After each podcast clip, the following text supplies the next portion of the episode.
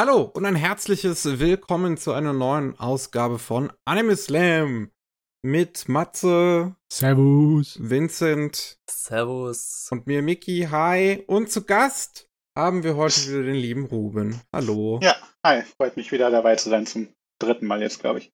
Müsste Ui. das dritte Mal sein, ja. Ja. Es ist auch schön, dich hier zu haben. Yes. Ja, ich bin Gerade so zum Anfang dabei. einer neuen Saison. Es gibt so viel, über das man reden kann. Oh ja.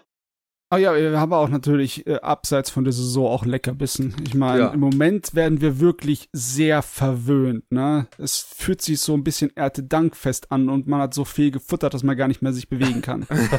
ja. Zumindest quantitativ ist da eigentlich auch qualitativ, aber die Quantität sticht natürlich noch mehr heraus. Und gerade wenn man dann 20 Isekai-Serien hat, da, ja, da ich, geht das natürlich in die Breite.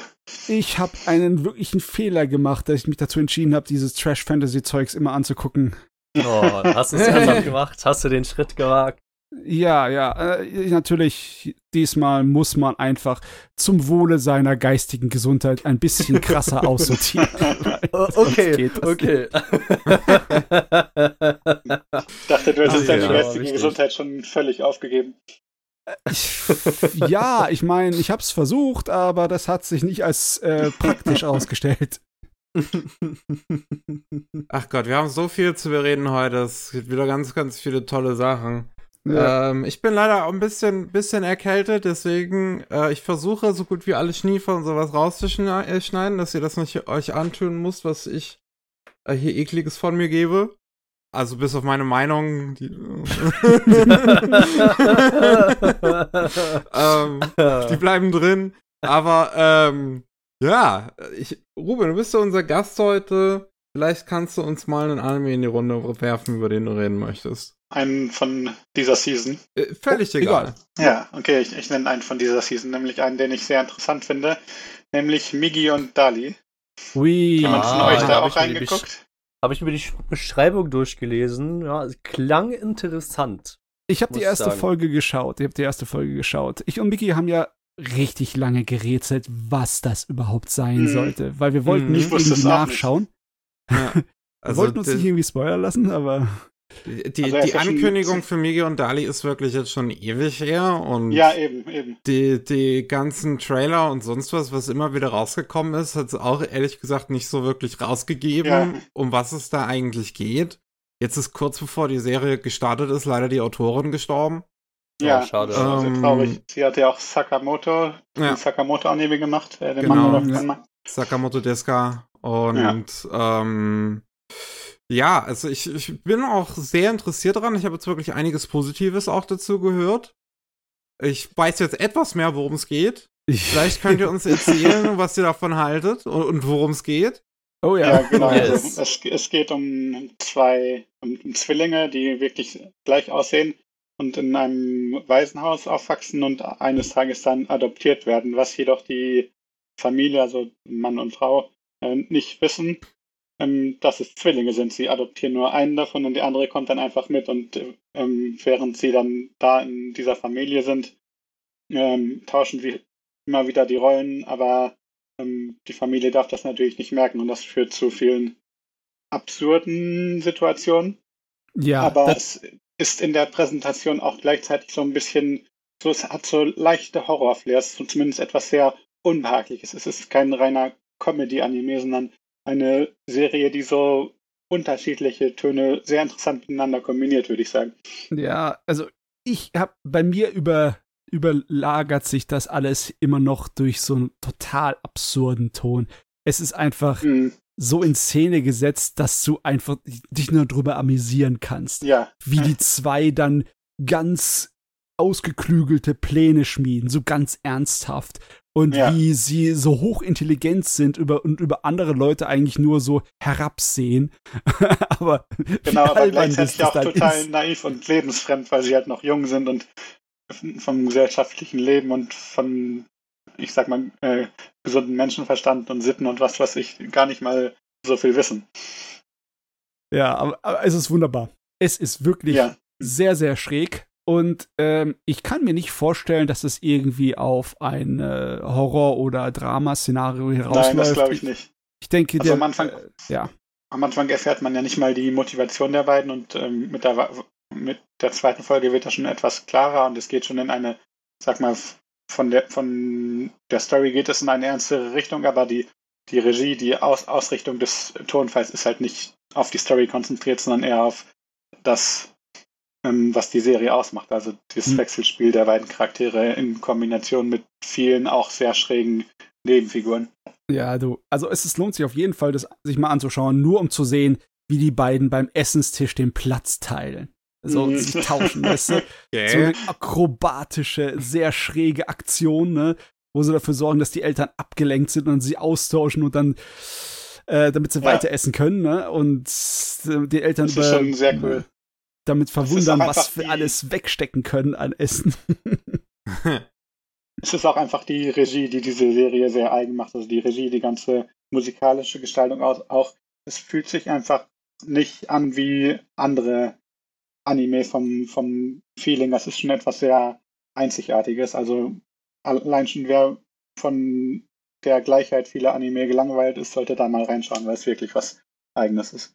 Ich kann mir vorstellen, dass Leute, die so Sachen wie die Adams Family mögen, da ihren Spaß haben können, ne? Weil so ein Hm. abstruser, verrückter Humor mit Charaktere, die nicht wirklich bösartig sind, aber definitiv auch weit entfernt von einem guten Protagonisten, einem Helden. Genau, genau. Ja. Das, das kann schon Spaß machen. Ich habe ihn auf jeden Fall meiner, auf meiner Liste, wo ich noch ein bisschen weiter gucken möchte, aber äh, das ist auf äh, das ist nicht unbedingt einer, wo ich unbedingt schauen muss. Mhm. Also wenn ich es irgendwie nicht schaffe, diese Saison, was gut sein kann, dann könnte ich den auch äh, vernachlässigen ein wenig, aber äh, interessant ist er auf jeden Fall. ja. Okay. Ach ja, wieder so einer. Also das wird dieses Jahr, glaube ich, so, es ist ja das, die Herbstsaison. Ich hasse immer so ein bisschen die Herbstsaison, weil diese Mhm. Anime ja immer erst fertig sind, im Prinzip kurz bevor wir unseren Mhm. Jahresrückblicks-Podcast machen. ja, Und ja. ich dann versuche, dann noch so viel wie möglich in mich reinzuquetschen, bevor wir den Jahresrückblicks-Podcast machen. Ja, der Herbst ist ja auch immer die Saison mit den Knallertiteln meistens. Ja, und Ja. Dann, dann ist es halt gleichzeitig das und ich muss mir so hart den Kopf überlegen, äh, s- s- Kopf zerbrechen, was gucke ich jetzt eigentlich? Mhm. Dieses ja, Jahr. das ist die Qual der Wahl. Ah, dieses Jahr quält dich Japan besonders, sage ich dir. Okay, Ja, es sind du, 60, 70 Titel, die laufen und ja. schon von der Masse allein. Ähm, Gott sei Dank hast du ein paar, die sowieso auf längere Zeit laufen, wo du dann erst mal sagen kannst, ja, die muss ich nicht unbedingt zum Jahresende zu Ende gucken, weil die werden ja sowieso erst im März nächsten Jahres fertig, Mhm. ne? Ja, so wie zum Beispiel Also Frieren. Shangri-La Ja. habe ich zum Glück äh, erst nächstes Jahr dann zum Gucken. Ja, ja, aber trotzdem hast du immer noch genug Auswahl. Es ist Wahnsinn. ah. Matze, schlachte vielleicht am, direkt mal den nächsten Titel vor, wenn wir schon dabei sind, oder? Ja, ich überlege mir gerade. Ich überlege mir gerade, ob ich am Anfang schon erstmal erwähnen soll, was bei mir erstmal durchgefallen ist. Ja, hau mal raus. Ja, hau mal raus. Ja. Äh, einige Sachen sind durchgefallen, auch wenn sie es nicht äh, verdient haben. Schlicht und einfach, weil ich irgendwas abwerfen musste. Ne? Aber Okay. andere Sachen haben es aber total verdient. Oh mein Gott, da ist auch mal wieder Okay. Shot dabei. Also, ich bin gespannt, Matze. es ist natürlich die Regel, aber ja, ähm, dieses Ding mit dem unglaublich schrecklichen langen Titel, I'm giving the disgraced noble lady I rescued a crash course in naughtiness. Der. Autor gehört gebatscht dafür, für den Titel, das sage ich euch. Ja. ähm, Geht es da nicht nur darum, dass sie Süßigkeiten schnabuliert? Ja, nee, ähm, es ist so, dass sie vollkommen weltfremdes Nobelmädel ist, die irgendwie in Ungnade gefallen ist und unser Hauptcharakter ist so ein Einsiedler, der äh, die Leute fernhält, indem er so tut, als wäre er ein böser Supermagier, der alles abmördert, was in seine Gegend kommt. Und in Wirklichkeit ist es ein Vollidiot, ein kompletter nerviger Vollidiot, der eigentlich nur äh, ja das Mädel aufsammelt und ihr dann ein kleines bisschen beibringt, was in der Wirklichkeit doch losgeht. Aber er hat auch keine Ahnung von der Wirklichkeit. Und eigentlich wär, ist die Prämisse ganz lustig, ist ganz, ganz nett, ne? wie die beiden sich zusammenraufen könnten, aber der Hauptcharakter geht mir so auf den Sack. Ich habe Hm, noch nicht mal die okay. erste Episode zu Ende gucken können. Es tut mir leid. Oh, Ja. oh. Manche Also Serien fallen, stehen und fallen einfach mit der Hauptfigur. Ich hatte die so Review auf Anime Feminist zu der Serie, also zu der ersten Folge gelesen und die klang eigentlich sehr positiv. Die haben den sehr gemocht. Ja, also schlecht ist es nicht, aber der Mann ist so ein Dummschwätzer. Die Sorte geht mir auf den Sack. Ähm, es gibt auch eine Menge Leute, die zugrund diesen Super Trash äh, mit äh, der, dem Kerl leben, die eine graue Eminenz werden will, ne? Äh, wie heißt es noch mal? Da ist jetzt die zweite Staffel am Laufen. Eminence ähm, in Shadow, ja. Eminence in Shadow, ja. Wo ich auch, Aber- ich sehe den, die, da jetzt die zweite Staffel so an der Spitze quasi von, von, von den Titeln, an den Bewertungen auf den Online-Plattformen diese Saison. Ich denke mir so, was? Warum? Wo, wo kommt es her? weil es halt ein Anime ist, wo du drüber lachen kannst. Aber ich habe dasselbe Problem mit denen, weil der Hauptcharakter einer ist, der sich aus dem Stegreif verzweifelt etwas zusammenlügt, was völlig hirnverbrannt ist. Und er bringt es auch auf eine Art und Weise vor, die keine Sau glauben würde. Aber trotzdem sein Harem vom Mädel. Ja, ja, jedes einzelne Wort, was du sagst, ist von Gott gegeben. Und es ist, Oder von welchem Titel redest du jetzt gerade nochmal? ja, das ist, beide Titel haben so das Problem. Was ist, was genau ist der zweite? Ähm, das ist das mit dem Disgraced Noble Lady und das andere ist mit dem Eminence in Shadow. Das Grace Novel Lady hat auch eine Harem? Nein, aber er hat dasselbe Problem, dass der Kerl so. sich halt irgendwie den Mund vor sich redet, irgendwas aus, dem, aus der Luft greift, vollkommen unüberzeugt Scheiß labert und sie so, ach ja, natürlich, du hast recht. Ich kann solche Leute nicht leiden, es tut mir leid. Gar nicht. Okay, noch einen, den ich abgebrochen habe, äh, obwohl er es vielleicht nicht unbedingt verdient hat. Dieses Firefighter Daigo habe ich geschaut. oh, da bin ich auch Hm. gespannt drauf. Es ist ein Mhm, bisschen zu ja. viel Pathos und ein bisschen zu viel ähm, möchte gern Heldenkram. Also sie machen wirklich einen auf ähm, Militärschleiferei auf die dämlichste Art und Weise und die Leute Aber trainieren in Arten und Weisen, die vollkommen. trashig genug, um trotzdem Spaß zu machen? Ja, das ist das Problem. Es, es nimmt sich zu ernst. Ja. Es nimmt sich bitter ernst, ne? Und die, äh, was die für Reden schwingen und so, das ist voll mit Pathos und äh, ich mag's nicht. ja, es ist so, wenn man so einen, äh, die- diesen typischen Shonen-Pathos auf ein sehr alltägliches Setting überträgt, dann kann es gut gehen oder es Naja, aber du hast bei, bei. Feuerwehrfilmen hast ja auch einige im amerikanischen Bereich zum Beispiel, die sehr auf Pathos auch getrimmt sind. Mhm. Und ich Ja. finde zumindest bei Feuerwehr finde ich es nicht so problematisch wie bei Polizei zum Beispiel, weil Definitiv. nicht. Feuerwehr hat halt Mhm. einfach weniger Probleme. ja, genau. Ja. Es ist definitiv nicht so problematisch, aber ich habe halt das Problem, dass ich es nicht ernst nehmen kann. Wenn es dann heißt, oh, du hast dein Shirt nicht 100% gebügelt. Ja, jetzt werdet ihr 30 Minuten lang zwischen zwei Häuserwanden halten, bis ihr, unter, äh, bis ihr runterfällt und nur noch Krämpfe habt. Ne? Und danach gehen wir das ist 20 also, Kilometer okay. laufen und dann nach den 20 Kilometern macht ja noch jeder 1000 ähm, Liegestütze Ah. und 1000 Kniebeugen. Ne? Wie Weil ist das natürlich nicht ein? Scheiße. Nee, nee, was, weil es natürlich ein Mensch kann. Wenn, wenn es ein schonen Scheiß-Anime wäre, dann würde ich es dir abkaufen, weil es ja nicht realistisch. Aber das Ding tut so, wir sind so realistisch wie möglich. Wir tun all die Vorgänge der Feuerwehr genau durchgehen, aber dann machen sie so einen Scheiß und ich denke mir nur einfach, ja, danke, tschüss. Vielleicht ist es ja auch tatsächlich das Special-Training der Feuerwehr, weißt du ja nicht. Vielleicht sind sie ja besser als äh, Ja. die Bundeswehr. Ich, äh, ich war bei der Bundeswehr und ich weiß ungefähr, wie Special Training aussieht und die machen halt Sachen, die nicht menschlich sind. Ja, also klar, selbst für. Spezialeinheiten nicht. Das ist ja in Ordnung, aber die tun halt so, ne, als wäre das alles Ach so. so, ja, okay. Ja. Hm. Ja. Japanische Feuerwehrmänner sind von Gott geschenkt. Brauche ich nicht. naja. Vincent, was hast du vielleicht noch? Ja, ähm, also ich habe ja ein bisschen in die neue Season reingeguckt und habe mir so überlegt, so was ist so, was spricht mich an. Und äh, da war äh, so ein, ein Trash-Anime, dachte mir so, komm, ich gebe dir mal die Chance. Es ist The 100 Girls Who Really, Really, Really, Really, Really Love You. Ja. Oh, also wirklich, jetzt das sehr ist, gehypt diese Saison. das ist wirklich, es ist eine Mischung zwischen The God One Only Knows und Girlfriend, Girlfriend. Ja. Der, Proda der Protagonist, 16 Jahre alt, hat schon 100 Abfuhren bekommen Mhm. Und äh, kommt halt einfach nicht drauf klar, dass er so viele Abfuhren von Frauen bekommt. Und dann so das Beste, was ich dann so ganz lustig fand, so, er ch- chillt halt so mit seinem Freund, der aber auch nur in der allerersten Folge da war und der hieß einfach Freund A. So, er hat keinen Namen, er ist einfach Freund A. Okay, Freund A, das machen wir so. Und dann hat er halt, wie gesagt, so eine Abfuhr bekommen und äh, ist dann halt äh, zu so einem zum Tempel gegangen, wo, äh, wo, wo er gebetet hat, dass er doch unbedingt irgendwie äh, auch jetzt eine Freundin oder, oder sowas haben will, bis dann der Gott des Tempels kam. Der kam dann halt raus und hat hier gemeint, so hier, ja, yo, äh, du hast die Chance, dass du da 100 Seel äh, dass du da Seelenverwandte findest.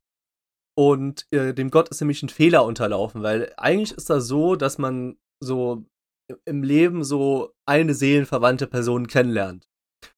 Nur hat der Gott, während er diese ganzen Anträge von diesen Menschen bearbeitet hat, zu, zu bestimmen, wie viel Seelenverwandte dieser Mensch bekommt, einen Fehler gemacht und aus Versehen bei den Protagonisten 100 hingeschrieben, weil er Laputa geguckt hat und Laputa eine 100 von 100 war, aus seiner Meinung, von, vom Rating her. okay. Und dann ist das Problem halt so gewesen, Protagonist ist am nächsten Tag in der Schule, trifft sofort auf zwei Mädels und auf einmal so brumm, Blitz kam, so dieses und dann hat der Protagonist gesagt, er ist er hat der Protagonist gespürt, es hat ihn durchschüttert. Das sind meine beiden Seelenverwandten. Was mache ich jetzt? Ja, dann äh, hat er halt gespürt, dass sie halt sozusagen zusammenkommen und musste sich halt überlegen. Hat sich die ganze Nacht überlegt, was für einen Plan er schmiedet, äh, wie sie halt zusammenkommen. Und dann hat er gemeint, yo, lass einfach eine Dreiecksbeziehung führen. Und die Protagonistinnen dann so, yo, das klingt ja ganz cool.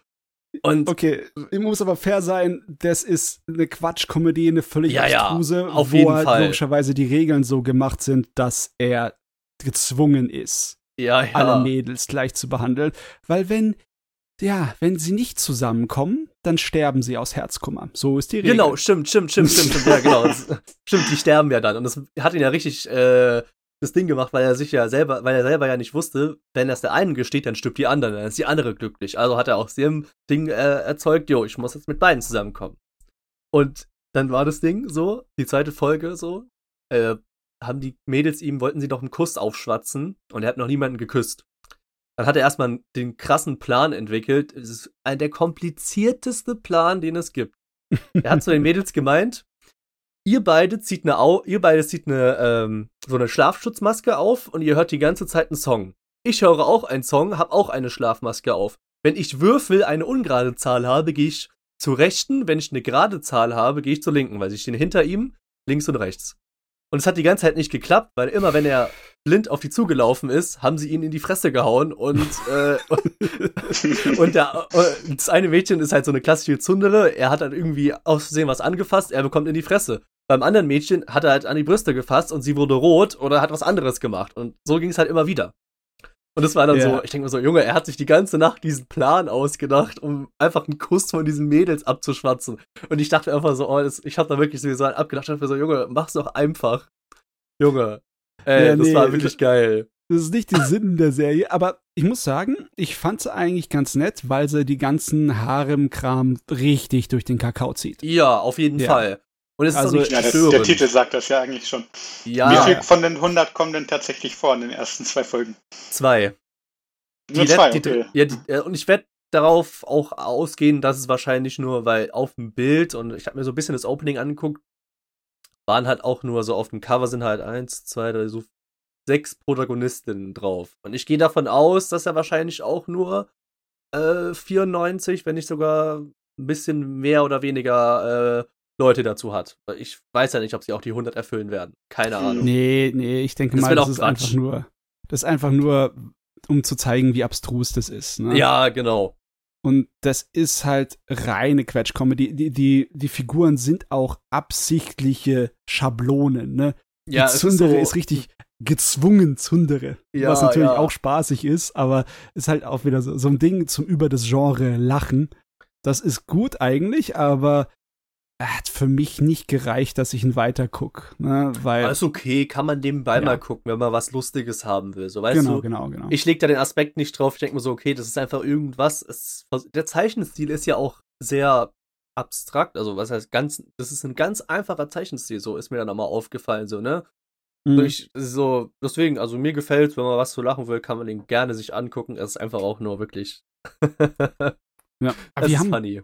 Wir haben einige Quatsch-Comedy-Sachen diese Saison. Mhm. Ist Ja. äh, gar nicht so schlecht hier, muss ich sagen. Also ich, ich, ich sehe gerade einfach die Charakterseite für den Manga aber, äh, von dem Ding und da sind schon ziemlich viele Mädels. Okay, gut. Dann kann es vielleicht sich sogar noch ändern, weil auf dem Cover vom Anime sind halt nur sechs Stück drauf. Deswegen. Kann ja Weiß sein, ich dass halt es nicht. exponentiell ansteigt, ne?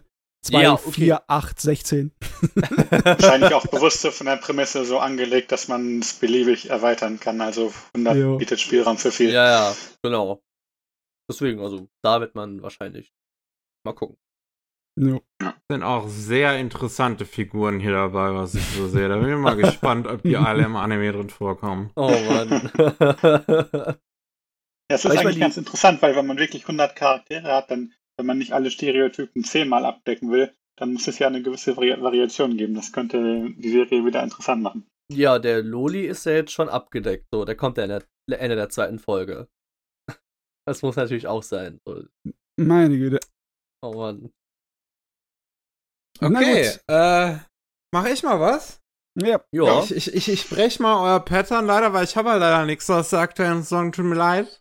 Das war Nein, vernünftig. wie kannst du nun einen Spaß? Nein. ah, es tut mir so leid. Ähm, ich ich bin, natürlich immer noch dabei, Dinge nachzuholen.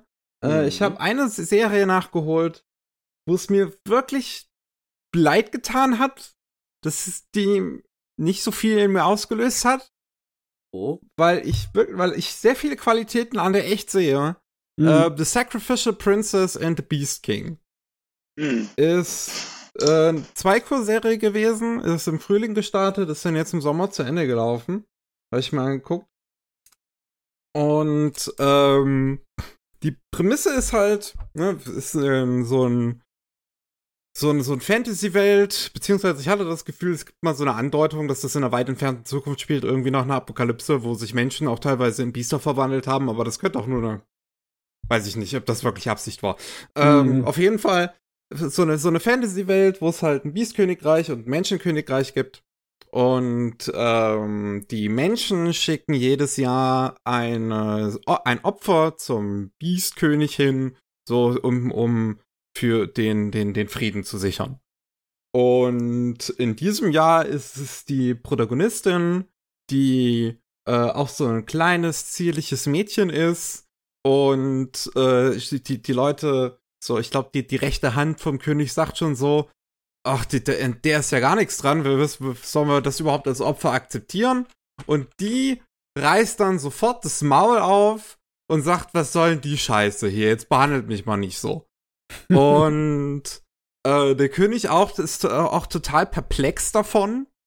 Und dann hat er auch gar nicht mal so sehr Lust, eigentlich die zu fressen. Und tatsächlich gehen die eigentlich so eine relativ schnelle Beziehung ein. Und weil sich auch so herausstellt, dass der König äh, von den Biestern auch ein Halbbiest, halb Mensch ist. Wenn zu viel Miasma irgendwie in seiner Nähe ist, dann verwandelt er sich in seine Menschenform. Und das weiß niemand im Biestkönigreich, dass sein Vater mal mit einem Menschen geschlafen hat. Und äh, er deswegen halt so ist.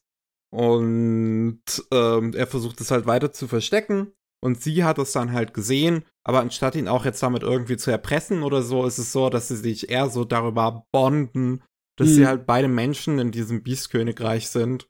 Und wie gesagt, sich schnell anfreunden, schnell Beziehungen anfangen, die so eigentlich relativ schnell sogar verloben. Ähm, also die Protagonistin wird relativ schnell in den englischen Untertiteln heißt es immer äh, soon to be queen genannt. Ähm, und dann ist es eine sehr diplomatische Geschichte, wo es halt viel darum geht, den Frieden in Biestkönigreich zu wahren und zwischen dem Biest- und Menschenkönigreich zu wahren. Ah ja, eine Shoujo-Romanze am Hofe, ne? Ja. Mhm. Und das ist tatsächlich ziemlich gut geschrieben. Die Protagonistin und der Protagonist, also der König und, und sie, die, die haben eine super Beziehung, ist sehr liebevoll und wirklich ist ganz, ganz toll zu gucken. Es ist schön auf Augenhöhe sind die auch geschrieben.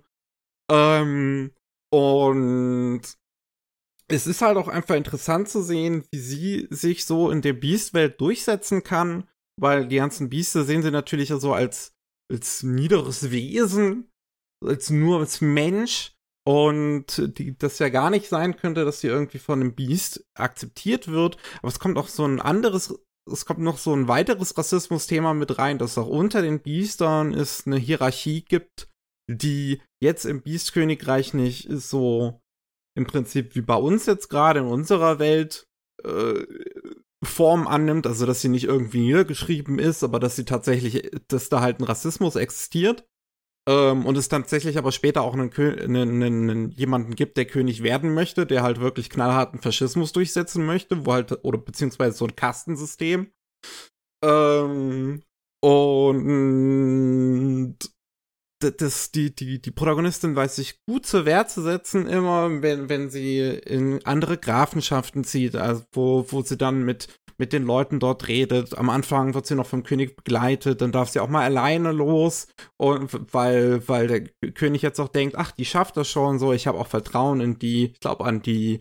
Und wie gesagt, super, super geschrieben. Da sind tolle Dialoge drin, alles. Das Rassismus-Thema, finde ich, wird gut aufgegriffen. Ähm, diese Beziehung zwischen Mensch und Biest wird interessant aufgegriffen, weil wir dann noch einen Menschen haben, eine, so einen Kindheitsfreund von der Protagonistin, der versucht, sie zu retten und wo, wo sie schon längst verlobt ist und äh, sie halt gar nicht mehr gerettet werden will oder überhaupt gerettet werden braucht und der das überhaupt nicht akzeptieren will und ähm, so, so einen richtigen Hass auf Biester hat, weil ähm, die mal, weil mal zwei Biester in sein Zuhause eingebrochen sind, als er noch Kind war und ähm, seine äh, Mutter getötet haben. Und bei der Flucht ist dann auch seine Schwester gestorben. Und dann erlebt er aber später auf seiner Rückreise, wenn er von dem Biestkönigreich ins Menschenkönigreich zurückgeht, wie zwei Biester von Menschenbanditen angegriffen werden und ist halt völlig perplext in seiner Ansicht auf die Welt. Ähm, also das ist ne? So das ganze Dialog und alles ist auch super, äh, auch alles eingesprochen. Kana Hanasawa spricht die Protagonistin, die macht das toll, macht sowieso immer. Und bisschen so, was das Visuelle angeht, das ist halt, keine Ahnung, vielleicht darf Chiaki Kon nichts anderes mehr Regie führen, was jetzt nicht aussieht wie äh, Way of the House Husband, weil viele Animationen gibt's da jetzt nicht unbedingt. Mhm. Ähm, es ist, es ist halt, oder es, es, erinnert mich viel auch so vom Animationsqualität von, von sowas wie Requiem of the Rose King, was auch bei GC Staff gemacht worden ist. Ähm, was halt wirklich, ja, wo, wo halt sich nicht viel bewegt, mal so ein bisschen so, so man arm. Ja, es ist ein bisschen schade, wenn man eine eigentlich gute Serie hat, die dann von der Animation ein bisschen zurückgehalten wird. Hm, also eigentlich komisch, ne? Da wirklich scheinen alle wichtigen Zutaten dabei zu sein. Es ist ja. ein Manga, der abgeschlossen ist. Ne? Die Geschichte ist auch abgeschlossen im Anime, mhm. ja. Ja, ja, der hat äh, 2020 ist der Manga zu Ende gegangen. Der hat 15 Bände, was vielleicht ein wenig viel ist für eine 24er-Serie, aber mit nur wenigen Kürzungen kriegt mir die bestimmt da rein. Äh, und Chiaki Kon kann auch Regie führen. Ne? Also da sind auf jeden Fall auch gute Bilder mal drin, so Standbilder und alles sowas. Ist halt wirklich von der Animationsqualität ist halt nicht sonderlich gut. Ja, und jetzt, jetzt mal zum Kern der Sache. Warum kam das bei dir emotional nicht an? Oder ich kann es dir wirklich nicht sagen. So, das ist, das ist wirklich das Problem da dran. Ich kann es dir echt nicht sagen. Ich saß so davor und ich dachte mir die ganze, so, ganze Zeit so, ey, das ist nicht schlecht. Aber es löst nichts in mir aus. So, ich sehe wirklich die Qualitäten darin, aber mein, mein Herz ist einfach komplett still. Versteinert. Und ich denke mir so, ach, bin ich, bin, ich, bin ich kalt geworden, so auch nachdem ich beim letzten Mal schon so gesagt habe, dass da viel Anime dabei war, was nichts in mir ausgelöst hat. Aber ich habe später noch Anime dabei, die, die ich wesentlich interessanter und besser fand. Mhm. Ähm, nur hier, wie, wie, wie gesagt, ich kann es dir echt nicht sagen. Also auch Requiem of the Rose King hat einige seine, einige Schwächen, aber ich habe ja auch eine Video-Review zu Requiem of the Rose King gemacht. Und das ist eine Serie, die mir zum, am Ende dann auch noch gefallen hat. Aber hier eine Serie, wo ich sogar objekt, also in Anführungszeichen objektiv sagen würde, dass sie jetzt besser ist als das als, als Requiem of the Rose King, hat trotzdem bei mir einfach nichts ausgelöst. Ja, okay. ich glaube, das ist, das ist, das ist so ein Grund, dass es so glatt geschliffen ist. Mhm. Ähm, vom, das, das, das, ja, so, so, da, da, da, da ist keine Kante zum Anstoßen im Prinzip. Mhm. Ja, wenn eine Sache halt nicht wirklich die liebenswürdigen Schönheitsfehler hat, dann kann das auch irgendwie einem kalt lassen. Aber es kann auch sein, es ist ja nicht so, dass du nicht unterhalten wurdest, ne? Also es hört sich an, als hättest du, äh, wurdest du gut Gefallen, ja. unterhalten und auf jeden Fall nicht gelangweilt für die Serie, ne? Im Lauf der Serie. Es geht. Oh, okay. Also, Oh, okay, dann auch also wieder was, wo ich dann hin und wieder mal mit dem Handy da saß und ein bisschen Reddit durchgescrollt habe währenddessen. Okay, das hat sich Ähm, nämlich okay. nicht so angehört, als wärst du gelangweilt gewesen, während du geguckt Ja, deswegen. hast, aber ja. Nee, weil ich, Ich ja glaub, gerade versuche, so wirklich das so- Positive so dran herauszuheben, weil ich ja auch tatsächlich, weil ich denke, dass es Leuten wirklich gefallen könnte, wenn sie sich das angucken und es halt ziemlich untergegangen ist, die Serie. Mhm. Ähm, nur, wie gesagt, für mich, ich, und ich will auch nicht sagen, dass ich jetzt nicht die Zielgruppe bin, weil wie gesagt, Drama am Hof und alles sowas, jetzt Requiem of the Rose King schon ein paar Mal erwähnt. Ich finde auch hier, äh, hier, äh, hier, wie, heißt nochmal? Snowboard with the Red Hair mag ich ja auch zum Beispiel sehr gerne. Aber das hier, Mhm. Weiß ich nicht. Ich, ich kann's, ich Ja, es kann's halt echt nicht eine Worte Sache der fassen. Umsetzung. Und ich glaube, also das, was du erzählt hast von der Serie, es klang schon so, als ob es, ob sie so in dieses Bereich der klassischen Geschichten reinfällt. Und gerade wenn es eher so eine klassische Geschichte ist, ähm, von der man natürlich schon viele Variationen gesehen hat, dann muss es natürlich die Umsetzung irgendwie machen, dass es dann noch besonders wirkt. Ja, also ich glaube, ich sollte mal gucken, wie äh, der Manga aussieht. Vielleicht ist es einfach so, dass der Zeichenstil vom Manga ausreicht, um einen eher zu interessieren, aber na, wenn ich mir das angucke, sieht er auch ziemlich simpel aus. Ist nicht unbedingt so eindeutig groß Shoujo. Ein bisschen schon, aber hm, nicht opulent, wirklich. Ach ja. Ja. Schwer zu sagen. Ich meine, es gibt garantiert Leute, die das äh, toll finden, weil klar, du hast die Schöne und äh, das Biest, ne? Du hast diese Ja. märchenmäßige angehauchte Fantasy, du hast logischerweise die Romanze am Hofe, wofür die Shoujo-Fans definitiv zu haben sind. Und wenn es ordentlich geschrieben ist und eine gescheite Story erzählt und gute Charaktere hat, dann ja, bestimmt. Ja. Aber Aber ich hatte schon das Gefühl, dass die Serie ein bisschen untergegangen ist. Also dafür, dass sie sogar 24 Folgen bekommen hat und die komplette Geschichte adaptiert, habe ich irgendwie nicht viele Leute drüber reden gehört. Nee, ging mir genauso. Ich, ich, wenn du es mir jetzt einfach so gesagt hast, du hast geguckt und ich hätte nicht sagen können, in welcher äh, Saison des Jahres sie gelaufen wäre. Mhm. Ach jo. Ach ja. Ja. Ja, deswegen, falls ihr Drama am Hofe mögt, ähm, schaut vielleicht mal rein, vielleicht könnt ihr mehr damit anfangen als, als, als ich, weil wie, weil, wie gesagt, eigentlich ist es gut geschrieben. Okay. Okay, okay. okay. Ja. Gut. So, Ruben, du kannst wieder eine in die Runde werfen. Ja, was habe ich noch geguckt? Von den ersten Folgen der neuen Season habe ich noch äh, Ron Kamonohashi, die Detektivserie, geguckt. Hat die Ah. irgendjemand von euch geguckt? Nee, ich habe die Krimiserie noch nicht geguckt. Hm. Äh, es ist im Grunde genommen eine relativ klassische Krimiserie mit einer etwas ungewöhnlichen Prämisse, nämlich dass es um einen sehr genialen Detektiv geht, der namensgebende Ron Kamonohashi. Er ist aber nicht die Hauptfigur, sondern er arbeitet im Tech-Team mit ähm, der eigentlichen Hauptfigur, die äh, bei der Polizei ist. Und es gibt einen Grund, warum dieser Ron aus dem Dienst verbannt wurde. Nämlich hat er die blöde Eigenschaft, äh, nachdem er die Täter überführt hat, sie zum Selbstmord zu bewegen.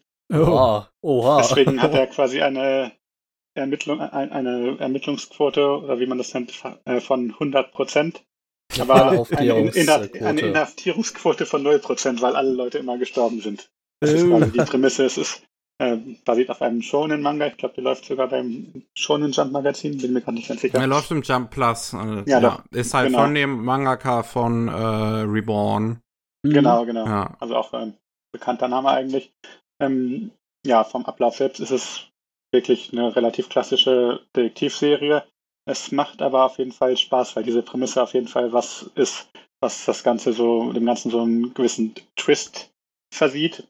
Ähm, ich würde nicht sagen, dass sie in diesem Genre ansonsten besonders gut ist. Also die Fälle sind ähm, gehen eher in die absurde Richtung von den Auflösungen, würde ich sagen. Ähm, man kann sie nicht immer vorher erahnen. Also es ist keine gute Serie, wenn man jetzt gerne miträtselt, weil die Hinweise, die einem die Serie gibt, nicht unbedingt ausreichen, um auf die Lösung zu kommen. Aber Okay, ist, also ähm, so wie bei Conan quasi. Ja, ein bisschen, bisschen. Okay, okay, okay. Ähm, das ist eigentlich auch gar nicht so mein Genre, aber ich finde es trotzdem durch die Dynamik zwischen den beiden Figuren und diesem Twist dann doch ganz unterhaltsam. Mal schauen, in welche Richtung es noch geht. Ja, ich hatte auch immer gedacht, dass diese Serie eher sich an weibliches Publikum hält, weil dieser Mhm. äh, äh, Kamonohashi, der Ja, wirkt genau. so ein kleines bisschen wie der, in der Hauptrolle. ja, der wirkt so ein bisschen wie der Detektiv aus Death Note, ne? Also so Ah, ein. Exzentriker mit äh, Mhm. wirrem Haar und natürlich ein Mysterium hinten dran, ne? Und ein bisschen gefährlich. Ja, Und äh, ja, im Endeffekt die zwei Hauptcharaktere sind hübsche Jungs, ne? Und genau. dann da hatte ich mir auch schon gedacht, das ist einfach ein bisschen simple äh, Detektivsache mit halt Anspruch für die Damen, damit sie was zu gucken haben und zu Genau. schwärmen. Ich finde es so interessant, den Stil von dieser Mangaka zu sehen, weil ich habe das Gefühl, dass alles, was sie nach Reborn gemacht hat, komplett anders aussieht als Reborn.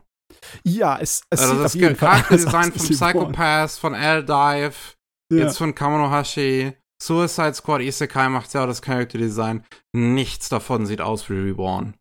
ja, tatsächlich. Ja, es gibt ja einige äh, Designer, die sich heftig entwickelt haben von ihrer Anfangszeit, aber viele entwickeln sich halt auch in einer Serie. Bei Reborn war das nicht unbedingt so, dass sie massiv ihren Stil geändert hat, während sie die Serie gemacht hat. Aber ne? war es nicht inhaltlich so, dass es erst als Comedy angefangen hat und dann ist es ernster geworden und dann Mhm, wurde es zum tatsächlich. Hit? Ja, das stimmt. Also äh, inhaltlich hat sich schon geändert, aber äh, so vom Design her, wenn du die ersten Bleach-Manga anguckst und die letzten Bleach-Manga, dann hat sich zum Beispiel äh, sein Design, Kubos Design, hat sich wahnsinnig geändert. Mhm. Ja. Und ja, das ist bei ihr nicht innerhalb des Werkes passiert, sondern irgendwie dann halt, als er auf andere Werke übergegangen ist. Naja, naja. naja. Okay. Äh, Vince, nee, Matze hat dich Ne, als Matze, Matze, Matze, gefragt, genau. Oh Gott, ich weiß nicht. Ähm, wenn ich jetzt nur das durchgehe, was mir durchgefallen ist, dann äh, mache ich diesen verdammten Podcast nichts anderes. Dann geht das noch ewig, ne? ja. Ähm, deswegen lass uns mal über einen der Brocken reden, über einen der Baller, der Die guten dir Sachen, den ich auf jeden haben. Fall weiterguck. Äh, und zwar Undead Unluck hat mich sehr überrascht. Ich wusste von dem Ding ja so gut wie gar nichts, außer vielleicht nur ein bisschen Inhaltsangabe. Und das ist ja auch eher so ein Schonen-Titel, ne? Aber ich habe irgendwie so das Gefühl, dass wir diesen Schonen-Titel zum Beispiel auch dank äh, der Erfolg von solchen Leuten wie dem Chainsaw Man Manga haben, weil der ist rotzfrech und total abgedreht, das Gerät. Es ist wunderbar. Ähm, äh, die Story, wenn ihr sie noch nicht mitbekommen habt, ist relativ einfach. Äh, das Haupt, der Hauptcharakter, der Mä- das Mädel, die hat eine, einen ziemlichen schlimmen Fluch auf sich liegen. Und zwar da alles, was sie berührt, dem wieder, äh, widerfährt Unglück. Und zwar so eine Naturkatastrophe. Egal, ob du vom Blitz getroffen wirst oder das äh, Gebäude, wo du drin bist, einstürzt oder sonst etwas. Irgendwas ganz Schreckliches passiert, um dich zu killen. Und das hat sie zum ersten Mal erlebt, als sie ein kleines Kind war und sich von ihren Eltern verabschiedet haben, die dann in ein Flugzeug äh, gestiegen sind und das ganze Flugzeug ist explodiert. Alle Boah. Leute tot. Also, ja. Die ist deswegen auch vom Leben ziemlich gezeichnet und äh, der erste Erfolg ist äh, bestimmt damit, dass sie eigentlich sich vor den Zug schmeißen will. Und da denkt man sich gleich, oh Gott, ist das düster. Aber der Ton der Serie gibt dir überhaupt gar keine Zeit zu atmen und das durchzumachen, weil logischerweise schmeißt sie sich nicht vor den Zug, weil sonst wäre ja keine Serie da, sondern sie wird äh, aufgegriffen von so einem Untoten, äh, der ihre Fähigkeit doch ganz toll findet und unbedingt schauen will, ob sie dazu in der Lage ist, ihm den Chaos zu machen. Weil er springt schon seit, was weiß ich, wie viel hundert Jahren auf der Welt herum und hat die Schnauze langsam so richtig voll vom Leben. Aber bevor die beiden verrückten Vögel irgendwie dazu kommen, irgendwie äh, da was auszuprobieren, werden sie gejagt von Leuten, die absichtlich solche Leute mit solchen besonderen Fähigkeiten ähm, unter Verschluss leben wollen. Und mm, also nicht nur notfalls mit Gewalt, sondern erst schießen, dann Fragen stellen. das ist, es ist wunderbar. Die Fähigkeiten unseres Untoten sind so skurril. Und es ist so geschmacklos. Es ist wunderbar herrlich. okay. Also bei Ich, jeder ich sehe auf jeden Fall sehr viele Szenen, in denen er nackt ist im Trailer. Die, jede Kampfsequenz fängt damit an, dass er erstmal alle seine Klamotten verliert. Ey, wenigstens ist endlich mal der Mann nackt im Anime. Ja, ja. also nicht nur, dass man nicht, äh, nicht auch Fanservice von Seiten des, der Ladies herbekommt, also von der Dame, aber er ist die ganze Zeit äh, am nackt rumrennen, eigentlich so gut wie, und er ist die ganze Zeit an sehr viel Blut durch die Gegend spritzen weil es auch Teil seiner Fähigkeiten ist. Er regeneriert sich einfach extrem schnell und benutzt das als sozusagen Antriebsmittel. Im Sinne von wegen, wenn ihm die Füße abgehackt wird, dann spritzt er einfach Blut da hinten raus und fliegt durch die Gegend wie so ein Superheld. Es ist vollkommen dämlich.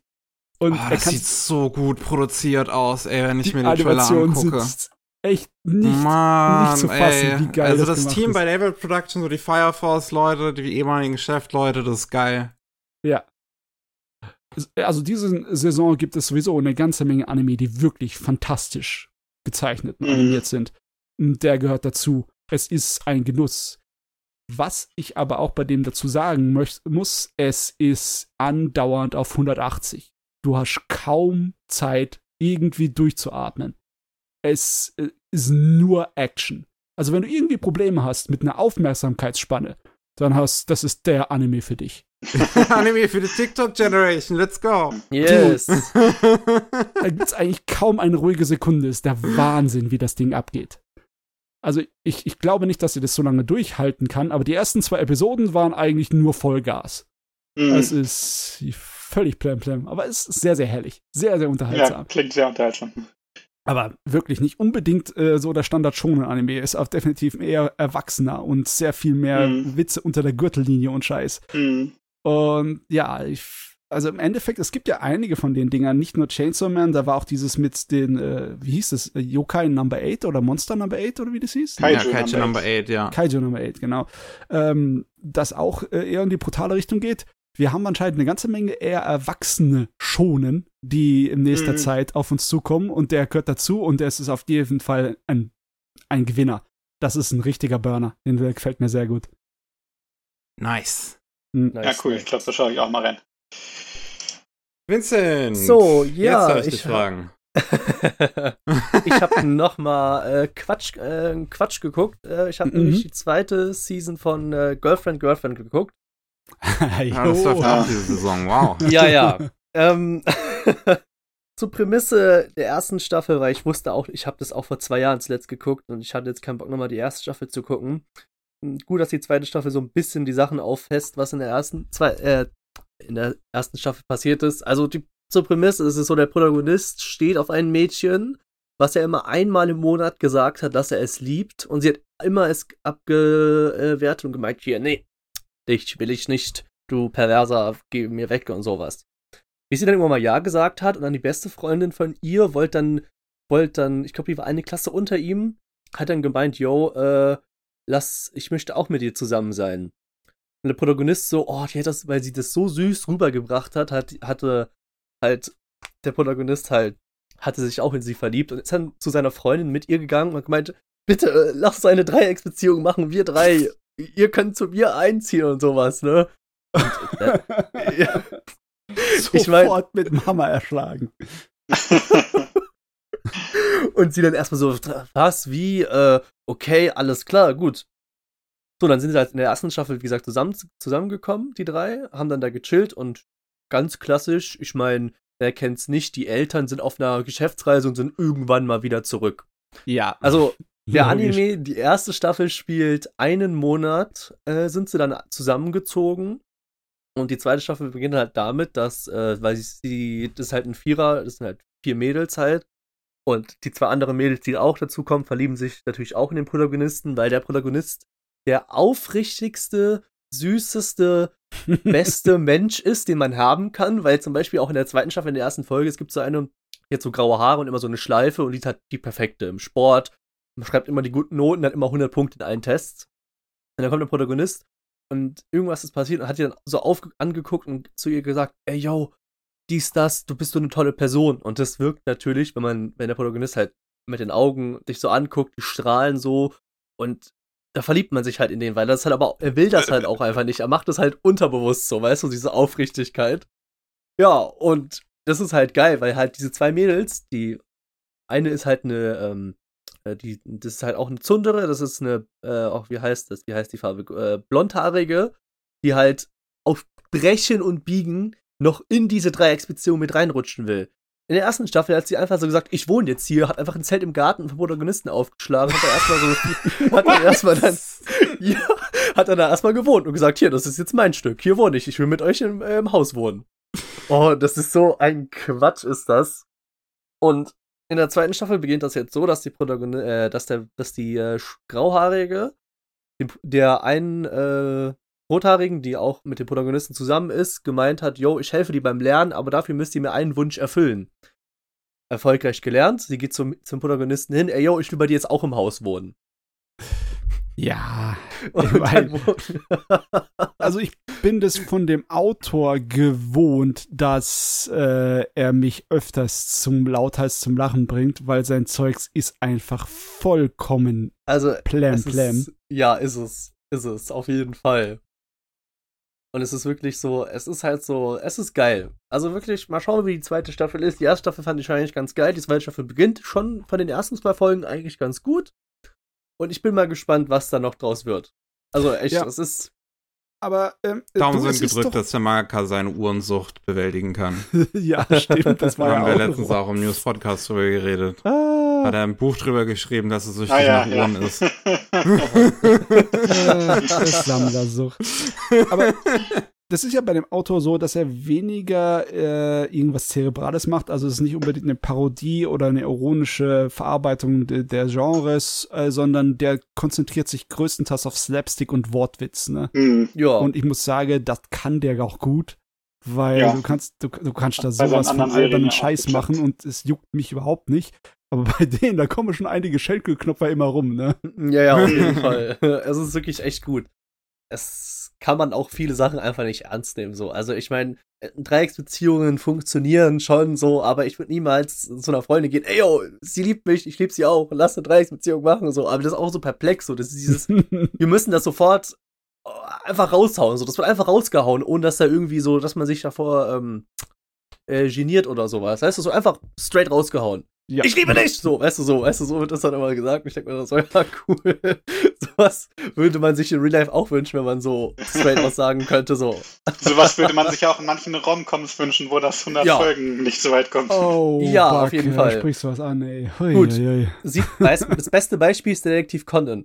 Erst nach Folge 800 sind, äh, sind Shinichi und Ran erst zusammengekommen. Ja, aber du, äh, das ist fast schon unfair. Äh, also Gut so Weile schon in Endlosserien, die zählen eigentlich nicht. Ja, okay, gut, okay. Aber ey, das wusste ich zum Beispiel auch nicht, weil ich Detective Conan nicht verfolge. Aber Hm. wenn sie in Folge 800 schon zusammen sind, dann sind sie jetzt schon 200 Folgen oder plus ein paar, ne? ja, ja, also, zu, ja, Man genau. muss es also, immer positiv sehen. Ah, gut. ja, schon immer positiv sehen, genau. Was ich sehr positiv gesehen habe, ist ähm, ein Anime, da geht es um eine ziemlich groß gewordene Katze. Ja, Und Ach, zwar ja. The Masterful Cat is Ah. suppressed again today. Ja, hab Das habe ich dich doch letztens gefragt, Matze, ne? ob du das geguckt Ja. hast. ja, ja, das Ah. ist äh, nichts Besonderes, aber wundervoll in allen anderen Bereichen. Es ist wunderbare, ent äh, entschleunigende Unterhaltung. Ja, Mhm. also mir hat's sehr gefallen, wirklich. Es ist, es ist ganz, ganz toll. Erstmal, ich liebe wirklich diese fünf Minuten im Prinzip Intro-Sequenz, die halt einfach nur Go-Hands ist, wie sie rumbrüllen, dass sie Mhm. wieder da sind. ja. Aber es ist halt eine einfach Weise, die pure ausnahmsweise mal so ein- Go-Hands. bisschen passt und nicht komplett wie Selbstbeweihräucherung wirkt. ja. ähm, aber ich bin auch einer der, der Verrückten, die halt den Go-Hand-Stil einfach wirklich mag, Mhm. weil ich finde, es ist so plem-plem. So, Ja. ich, äh, ich, ich, ich, ich mag einfach, dass sie sich diesen Effort machen, um das, um jeden Shot so übertrieben wie möglich zu machen. Ja. Und das, das, das appreciate ich einfach. Und es gibt ein paar Szenen so auch. Sequenz wie, ist ja, nicht so stark in dieser Serie. Also ich finde schon, man merkt, dass Goins das gemacht hat. Man merkt es, wenn man, wenn da ein Auto lang fährt und es glänzt in Ja. allen Farben des Regenbogens. In den normalen Alltagsszenen merkt man es nicht so stark, oder? Nee, sie haben sich zurückgehalten bei der Serie etwas. Äh, Ja, es, es geht ein bisschen, es ist schon ein bisschen zurückhaltender. Ähm, es gibt aber hin und wieder auch so, so wirklich Shots, die da auch ziemlich gut. Ich finde von den üblichen Go-Hands, Kameratricks und alles sowas äh, gut, äh, die gut nutzen. So zum Beispiel in der ersten Folge, wenn die Protagonistin mal wieder besoffen auf dem Tisch liegt und die, Gro und die Katze sie, sie zum Bad schleppt und die Kamera halt die beiden dabei verfolgt, ähm, in so einer 45-Grad-Drehung auch, hin zum Flur, ähm, wo, wo, wo er sie ins Badezimmer wirft, äh, wie er sie dabei nach hinten, so Mhm. nach hinten schleppt. Äh, und viele so kleine Kamerafahrten, zum Beispiel oft auch in dem Büro von der Protagonistin, ähm, wenn, wo, wo dann mal die Kamera so nicht hin und her äh, geschmissen wird wie bei äh, Ambulance von Michael Bay, sondern eher so ähm, so so wirklich eine normale steady Kamerafahrt, wo halt diese CGI-Elemente oder dieses, ich glaube, sehr viel ist ja fotografiertes Material, was dann äh, stilis stilisiert umgesetzt worden ist. Ähm, und die handgezeichneten Figuren ineinander drin sind. Und viel ist natürlich bei den handgezeichneten Figuren auch mit Interlacing gemacht, das sieht man auch immer wieder. Ähm, aber ich finde, wie, wie gesagt, ich finde es nicht schlimm. Ich finde den Stil gut. So, ich, ich, Mhm. ich sehe es immer wieder Mhm. im Internet, wie sich Leute darüber aufregen, über den Gohan-Stil. Und ich kann es nicht unbedingt nachvollziehen, aber ja, es sind halt verschiedene Geschmäcker. Und hier, wie gesagt, in der Serie ist ja sowieso nicht so übertrieben. Also, wenn man was gegen den Gohan-Stil hat, meinetwegen, dann wird man halt hin und wieder mal ein paar Kamerafahrten haben, die komisch aussehen und halt hier und da ein seltsam scheinendes Auto. Aber ansonsten hat man eine Serie, die sehr gelassen ist, wo es einfach nur um eine Office-Arbeiterin geht, die halt ein beschissenes, normales, erwachsenes Leben hat und ihre riesengroße gewordene Katze, die einfach dafür sorgt, dass es ihr ein bisschen besser im Leben geht. Ja, ja. Sehr Ja. Haushälter. Ein richtig Ja. guter Ja. Haushälter. Und auch wenn der Titel sie dir verspricht, dass die Katze halt irgendwie schlechte Laune hat, aber so schlechte Laune hat sie nicht. Sie ist nicht wirklich deprimiert, sie ist nur, ja, ein kleines bisschen, Ein bisschen zynisch. ja. Ja. Ich meine, sie muss halt ihre, ihre, ihre Herrin da, ne, muss sie irgendwie umsorgen und das ist schon eine Arbeit, weil das ist ein kleines Kind, ist es. ja. Ja. Ich finde es wirklich, also ich finde es in der Serie zum einen erstmal toll, wirklich, wie die Interaktionen zwischen der Protagonistin und der Katze geschrieben sind. Also, dass sehr viel funktioniert halt wirklich einfach nur durch die paar Geräusche und die Mimik und Gestik von der Katze und so hin und wieder den paar, ein bisschen inneren Monolog von der Katze. Aber die beiden haben halt nie einen tatsächlichen Dialog und trotzdem funktioniert's alles, diese Kommunikation. Ähm, und ich finde, die Serie hat auch einige Momente, die wirklich so, so echt berührend sind auch. Also ich Mhm. finde die Hintergrundgeschichte zum Beispiel von den beiden, da habe ich tatsächlich ein bisschen geheult, weil ich das wirklich richtig, richtig schön fand und halt als Katzenliebhaberin, als jemand, die selber eine Katze hatte, alles, so, das, das, das, das geht einem dann echt nah. Ähm, ja, und ansonsten so die paar, die, das, die ganzen alltäglichen Probleme und was halt da drin ist, das ist alles ganz putzig halt immer äh, gemacht. Ich war tatsächlich dann über, überrascht, als sie dies eine, ähm, die, diese, diese, die, die, ähm, in, in dem Supermarkt einkauft, wo die Katze, äh, arbeitet, wo die Katze immer einkaufen geht, Mhm. ähm, dass tatsächlich angedeutet, also dass tatsächlich richtig angedeutet wird, dass sie in die Protagonistin verliebt ist. Weil beim Mhm. ersten Mal dachte ich auch, so bei dieser Szene, wo ähm, die Protagonistin sie vor der, ihrem Ex-Boyfriend rettet, ähm, dachte ich so, dass die, äh, äh, dass, dass, dass die halt interessiert wäre an der Katze eigentlich. Äh, weil die auch sonst immer auf die Katze trifft bei der Arbeit und dann halt auch nicht den Namen weiß oder sonst irgendwie. Ähm, oder nicht viel über diese Katze weiß. Und ich dachte dann in dem Moment irgendwie, oh, sie möchte jetzt mehr über die Katze erfahren und kriegt halt irgendwie in Erfahrung, dass die Protagonistin und Yukichi, die Katze, halt irgendwie zusammen leben. Ähm, aber tatsächlich wird dann später nochmal genauer angedeutet, tatsächlich, dass dieses Mädel in ähm, die Protagonistin verknallt ist, was ich irgendwie, äh, was ich auf jeden Fall schon mal schön finde. Mhm, dass, ja. dass das tatsächlich deutlich gemacht cool. wird in dem Anime und nicht nur so, so Larifari angedeutet. Ähm, zum anderen, ähm, auf was wollte ich jetzt gerade noch hinaus? Das ist eine gute Frage. Ja, äh, ich finde, die. Serie hat einen tollen Soundtrack. Das möchte ich auf jeden Ja. Fall noch loswerden. Die Mhm. hat einen richtig, richtig guten Soundtrack. Ähm, ja, Matze? Ja, also im Großen und Ganzen äh, kann man schon sagen, dass mit der Serie sich das Studio wirklich ein Stein im Brett hier gegönnt hat. Ne? Also die ist durchgehend gut gezeichnet und animiert, sie ist durchgehend sympathisch, sie ist durchgehend sauber geschrieben, Regie Ja. funktioniert, Timing funktioniert für die Gags, Yukichi die Katze ist wunderbar. Ist eine ganz tolle Figur.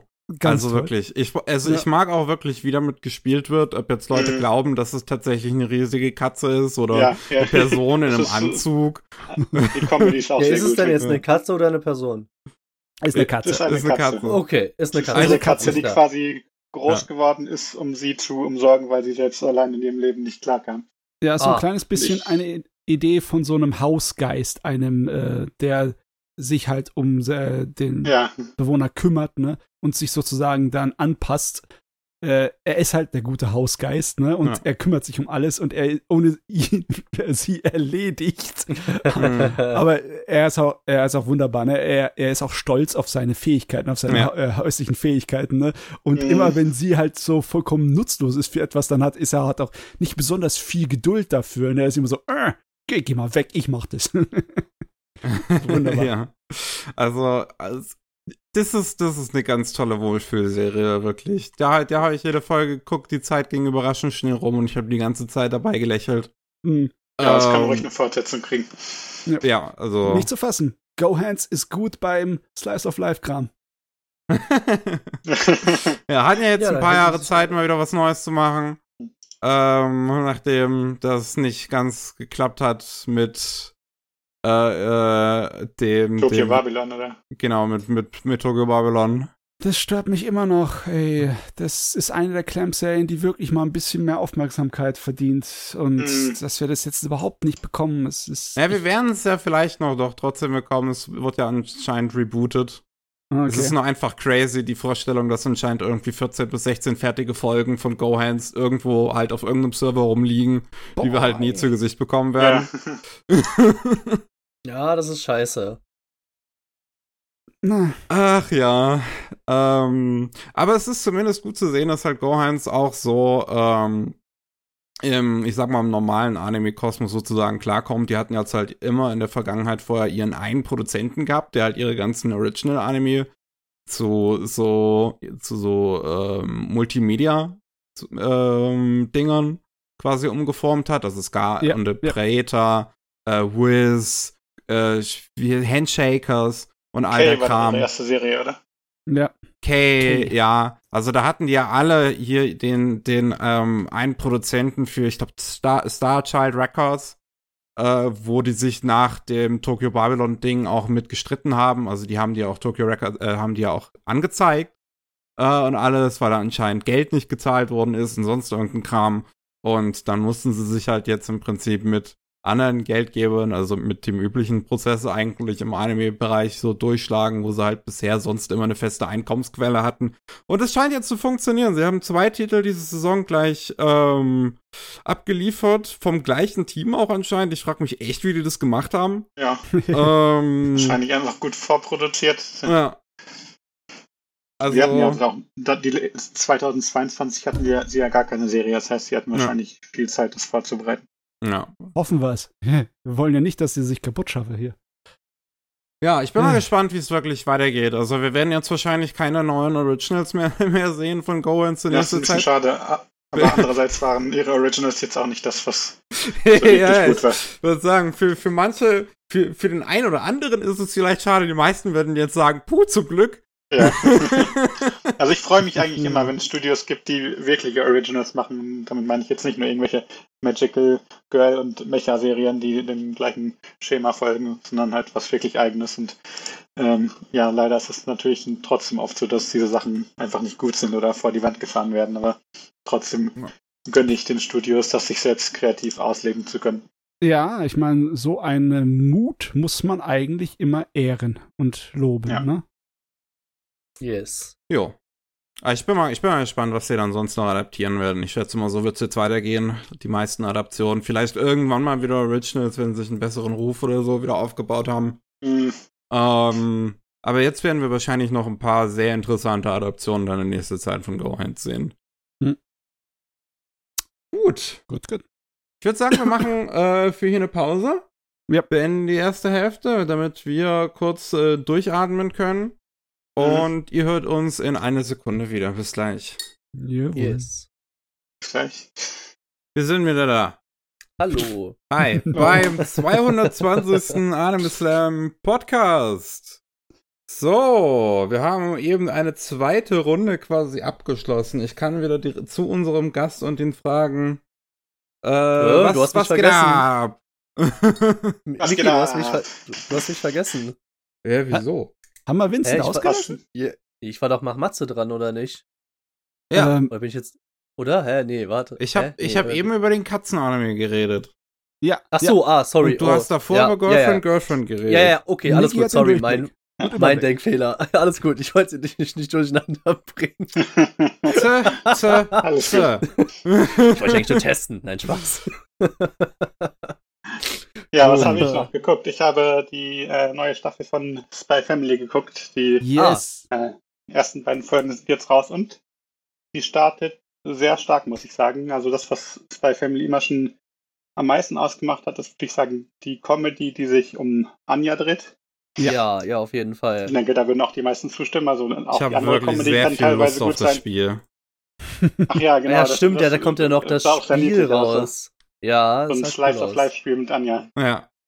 Ich hoffe, das ist nicht nur so ein billiger Cash Grab, weil da könnte man was draus machen, aber äh, Es sieht halt so aus wie so ein Persona Love the Leg Spiel.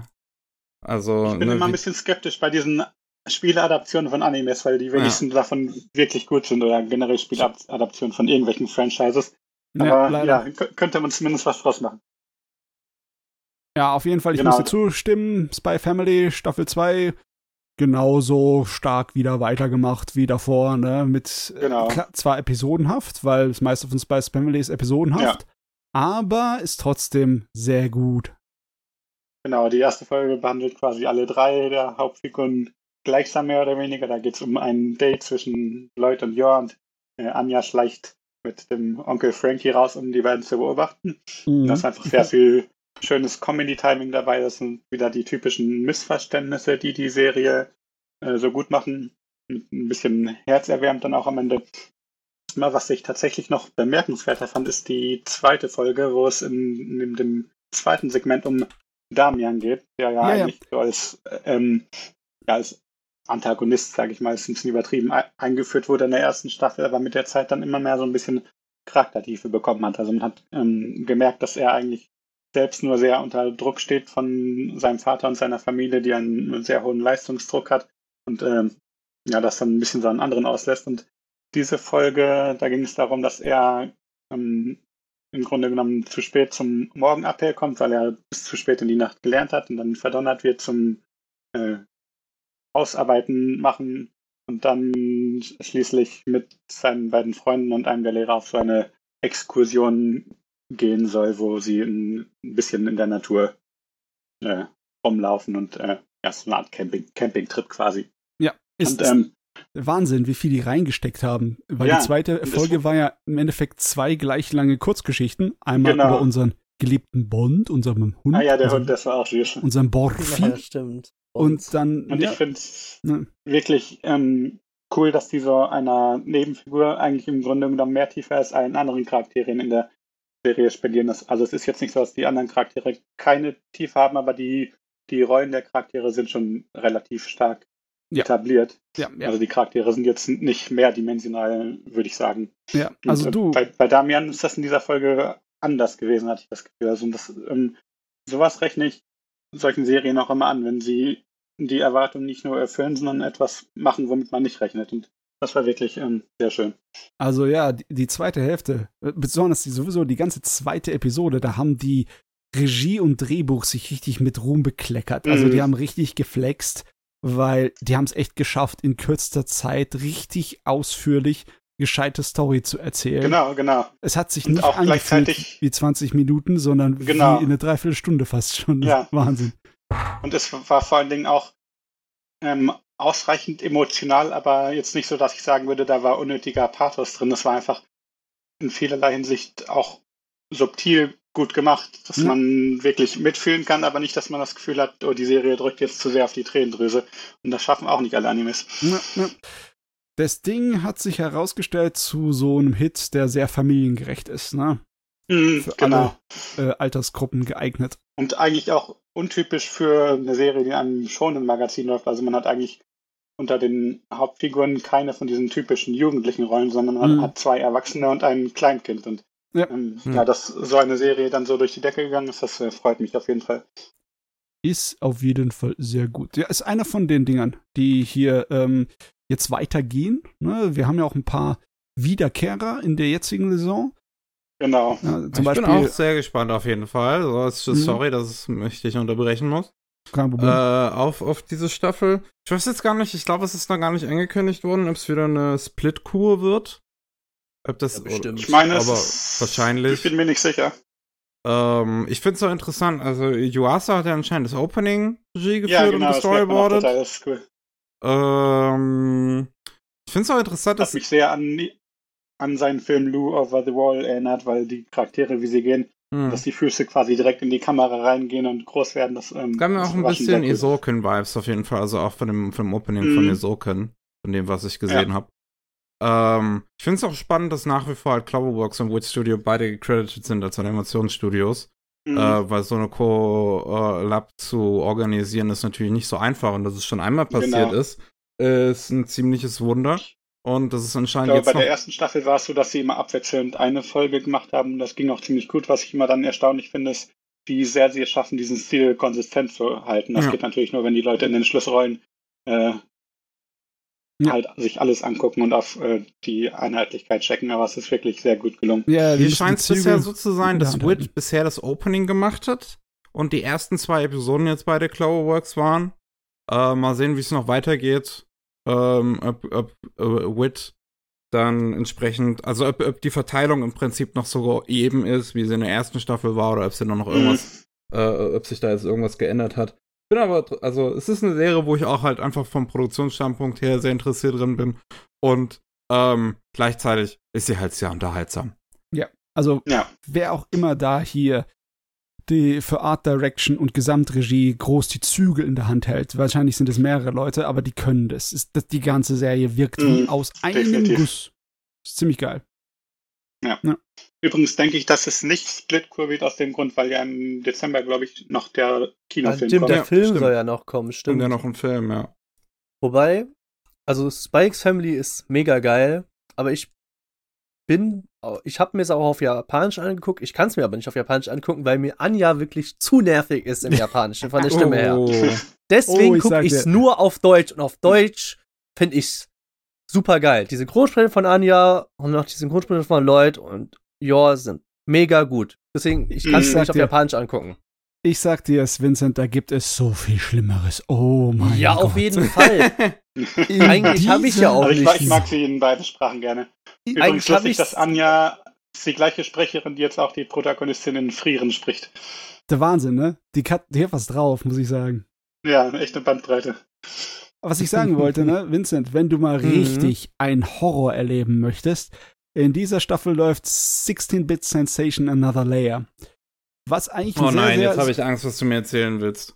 Es ist sehr sympathisch. Es ist ja eine Nebengeschichte, oder beziehungsweise so eine Alternativ-Zusatzgeschichte zu dem Manga. Hm. Und einfach über ein Mädel, das äh, in die Zeit ver- zurückversetzt wird, 1992, und dann, äh, ja, da bei so einem Visual Novel Studio mitarbeitet. Das Problem ist der Hauptcharakter. Die hat eine Stimme, damit Mm. kannst du Lack von einem Auto runterbrennen. das Oh ist der. Wahnsinn. Die Stimme von der Frau, die bringt mich dazu, ganz, ganz bösartige Mordpläne zu schmieden. Oh nein. Das ist die gleiche Also- Synchronsprecherin wie Kaguya. Oh, Ich, oh, ist, äh, oh, ist das schlimm. Ich hör's gerade. ich kann es mir anhören, aber boah, dreht die auf. Ja. Boah, haut die oh ja, rein. ich, ich, es ich. ist, es ist ganz, ganz Okay, nee, hart jetzt, an muss, der ich- jetzt muss ich auch mal reinhören, was zur Hölle. Das ist. Also, das ist schlimmer als Anja. Oh mein Gott. Okay, sie versucht sehr hart. ja, sie ist sehr hart dabei, muss ich sagen. Eieiei, also das ist, das ist diese cute Kaguya noch Ja, überdrehter. stimmt. Das ist ja unglaublich. Ja, genau, noch überdrehter, ja. Das ist aber mega schlimm. Alter, das ist ja wirklich. Oh, Hilfe. Das hält mich jetzt nicht davon ab, die Serie zu sehen. So ist es nicht, aber ich muss nur sagen, ne, also, wenn du dich im japanischen Anime-Bereich aufhältst, ne, dann musst du auf Stimmen gefasst sein. Ja, auf jeden Fall. Und ich lasse mich auch auf vieles ein, aber da dachte ich mir so, ey Junge, ich habe keinen Bock. Anja ist mir da wirklich zu nervig. Das ist. Ich. Nee. Da ist das Deutsche viel entspannter. Kann man ein bisschen gucken. Schön gut synchronisiert. Ist auch. Ja. Ja, da hat man halt Gott sei Dank auch das Glück, dass bei einer großen Serie, wie es bei Family meistens die Synchro auch gut ist. Ne? Und auch Mhm. Nach, noch zeitig nachgereicht wird. Ne? Nicht, dass man ein Jahr oder so lang warten muss, bis dann ja, die Synchro ja. kommt. So, deswegen, also da bin ich echt äh, fein mit. Mhm. Ah ja. Ach, ja. Leute, ich, ich sehe gerade, das wird ganz schön schwer heute für mich, weil wie, wie soll ich das machen, ohne die Hälfte auszulassen? Das- Also ich, glaub, möchte jetzt kann's- mehr bis 16-Bit Sensation hören. Los, komm. Ja, äh, okay, dann mache ich es ein bisschen im Maschinengewehrfeuer. In 16-Bit Sensation geht halt großenteils auch im Manga darum, wie die alten Visual Novels gemacht wurden. Das sind natürlich Ja. alles Spiele für Erwachsene. Ne? Und der Manga ist ja, der Manga ist besonders interessant in der Hinsicht, dass er eine Menge historische Fakten noch dazu schmeißt. Und Ist halt von, ja, von Tamaki Wakaki, ist halt ein Nerd. ja, ja, ist Ja, also der Mangaka von The World God Only Knows. es. Äh, ah, okay. Mhm. Ah, hm, okay. Die Geschichte an sich ist dabei nebensächlich, ist einfach nur so als, äh, ja, schön aussehende Schmuck da, ne? Ähm, es geht eigentlich eher darum, um die Technik, um die, wie, wie die Arbeit war, ne, was für Herausforderungen du hast, besonders bei der künstlerischen und technischen Seite. Und ja, klar, dass du im Endeffekt auch größtenteils halt nur Schrott produzierst, ne, weil der gekauft wird, weil die Leute halt noch das Geld haben. Es ist noch, es ist zwar die Blase geplatzt, aber es war ja so, dass am Anfang der 90er in Japan das eine, ein paar Jahre lang nicht so wirklich gemerkt wurde, weil halt auch die äh, Banken das alles unter den Teppich gekehrt haben, bis dann die Kacke zusammengebrochen ist und dann zehn Jahre lang danach die Wirtschaft am Rumkraxeln war. Aber so die, die ersten paar Jahre nach äh, dem Platzen der Blase, so 1991, 92, 93, war das noch nicht unbedingt so ein großer Faktor. Ne? Und dann haben halt diese Amateurszene hat richtig aufgeblüht, ne? Weil halt auch noch genug Computer unterwegs waren. Im 80er Jahren haben die Japaner massenweise Computer kaufen können, weil sie das Geld in der Tasche hatten, ne? Und ja, das ist äh, für mich, der diese alten Kram mag, unglaublich geil. Ne? Da ist es mir Mhm, egal. das klingt wirklich cool. Also, Das ist mir sowas von egal, Leute, die dass auch- die Story eigentlich nur so hingeschmissen ist. Sie muss einfach nur sympathisch genug sein, damit ich nicht einschlafe.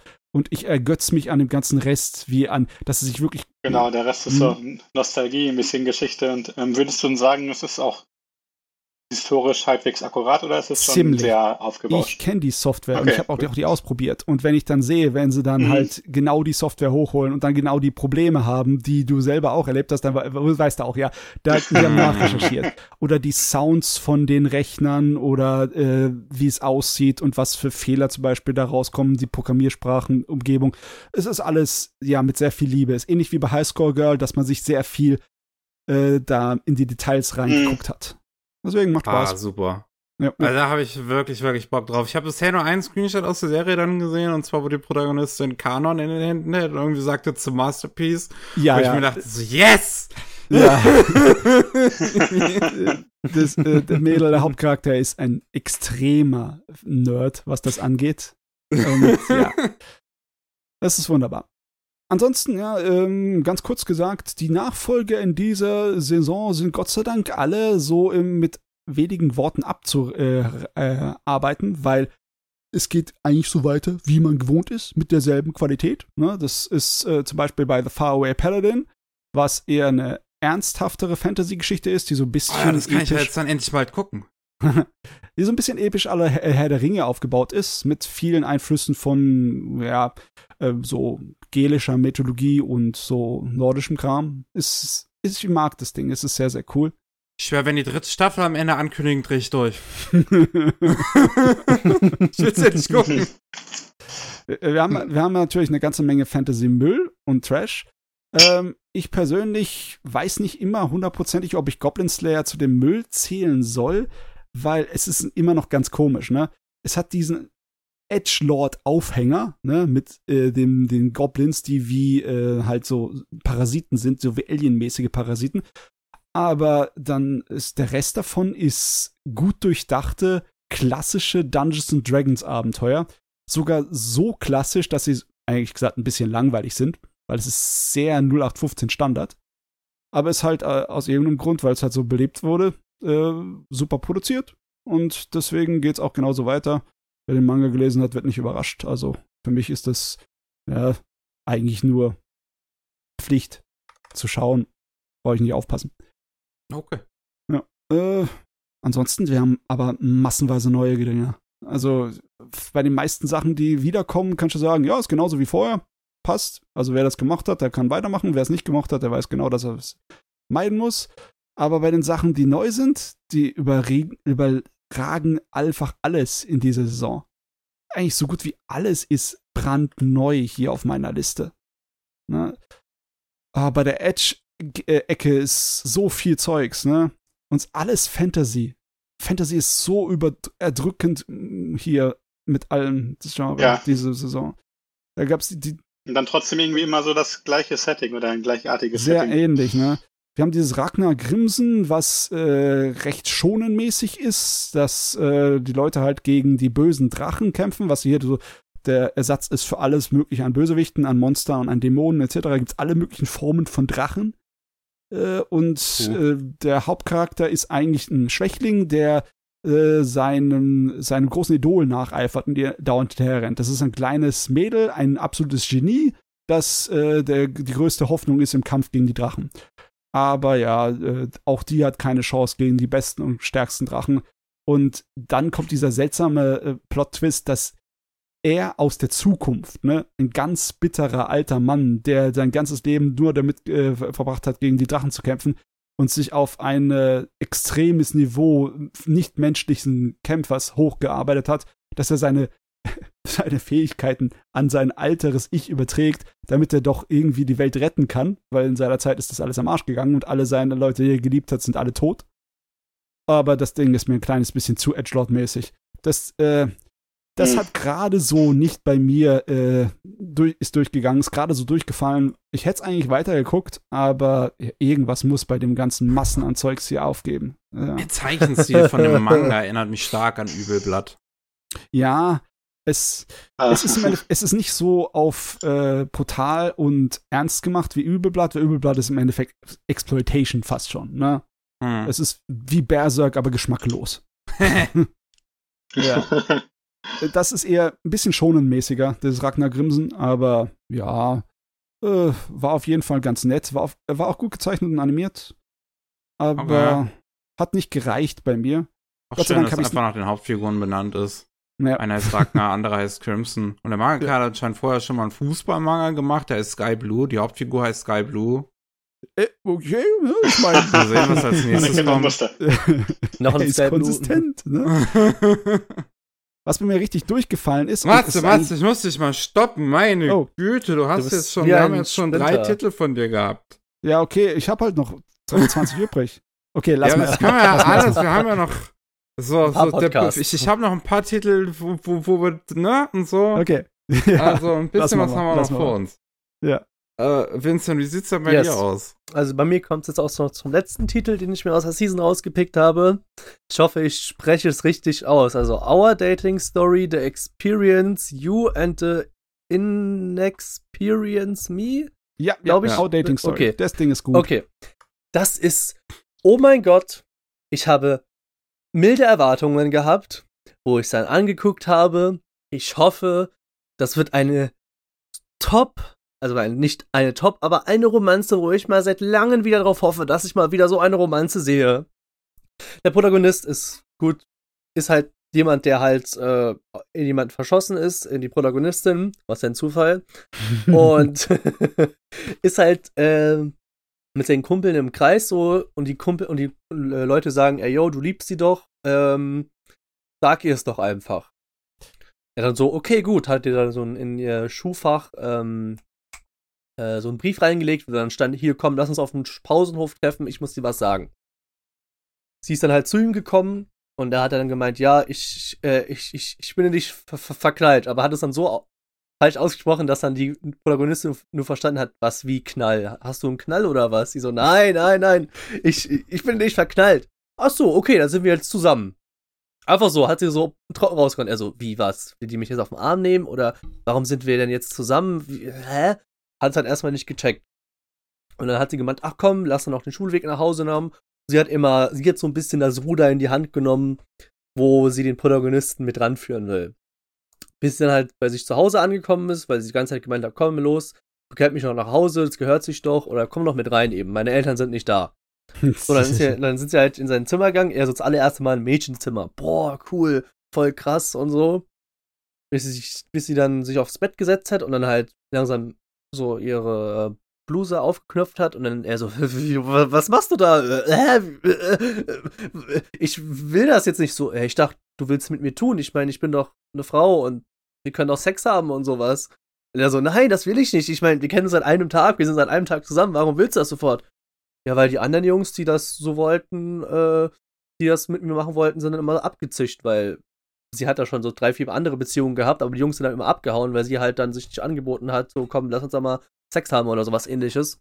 Ah, und deswegen dachte, okay. deswegen dachte, und deswegen dachte sie so, okay, ich muss mit diesem Mindset reingehen, ich muss mit dem Jungen erst Sex haben oder so, damit er mich behält. Und er so, nee, das will ich doch gar nicht.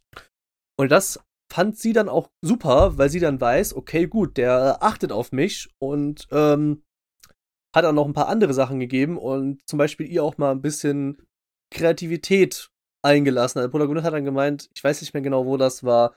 Äh, lass uns, ich glaube, die waren shoppen in der zweiten. Nein, das war woanders. Auf jeden Fall haben sie was gemacht und sie dann so, okay, das finde ich super, dass du das mir so, dass du mir den Freiraum und meine, ähm, oh, wie heißt das, meine äh, Auswahl, die ich da haben kann, auch äußern kann. Meine Meinung. Ja.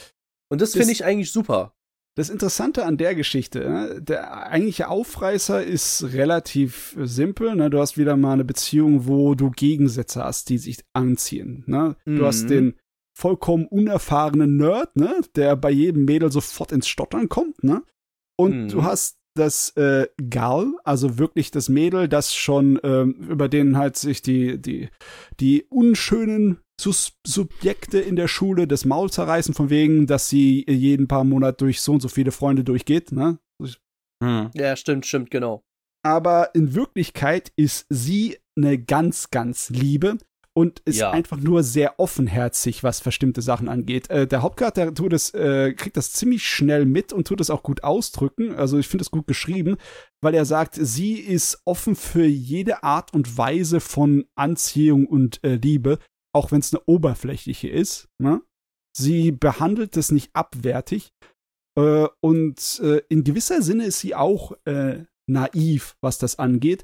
Aber in, in keinster Weise ist die halt einfach ein Mädel, das äh, nur rumschläft. So ist es nicht. Ne? Mhm. Ne? Die, die, die ist tatsächlich, hat die äh, so ziemlich äh, kitschige klassische Mädchenträume. Mhm.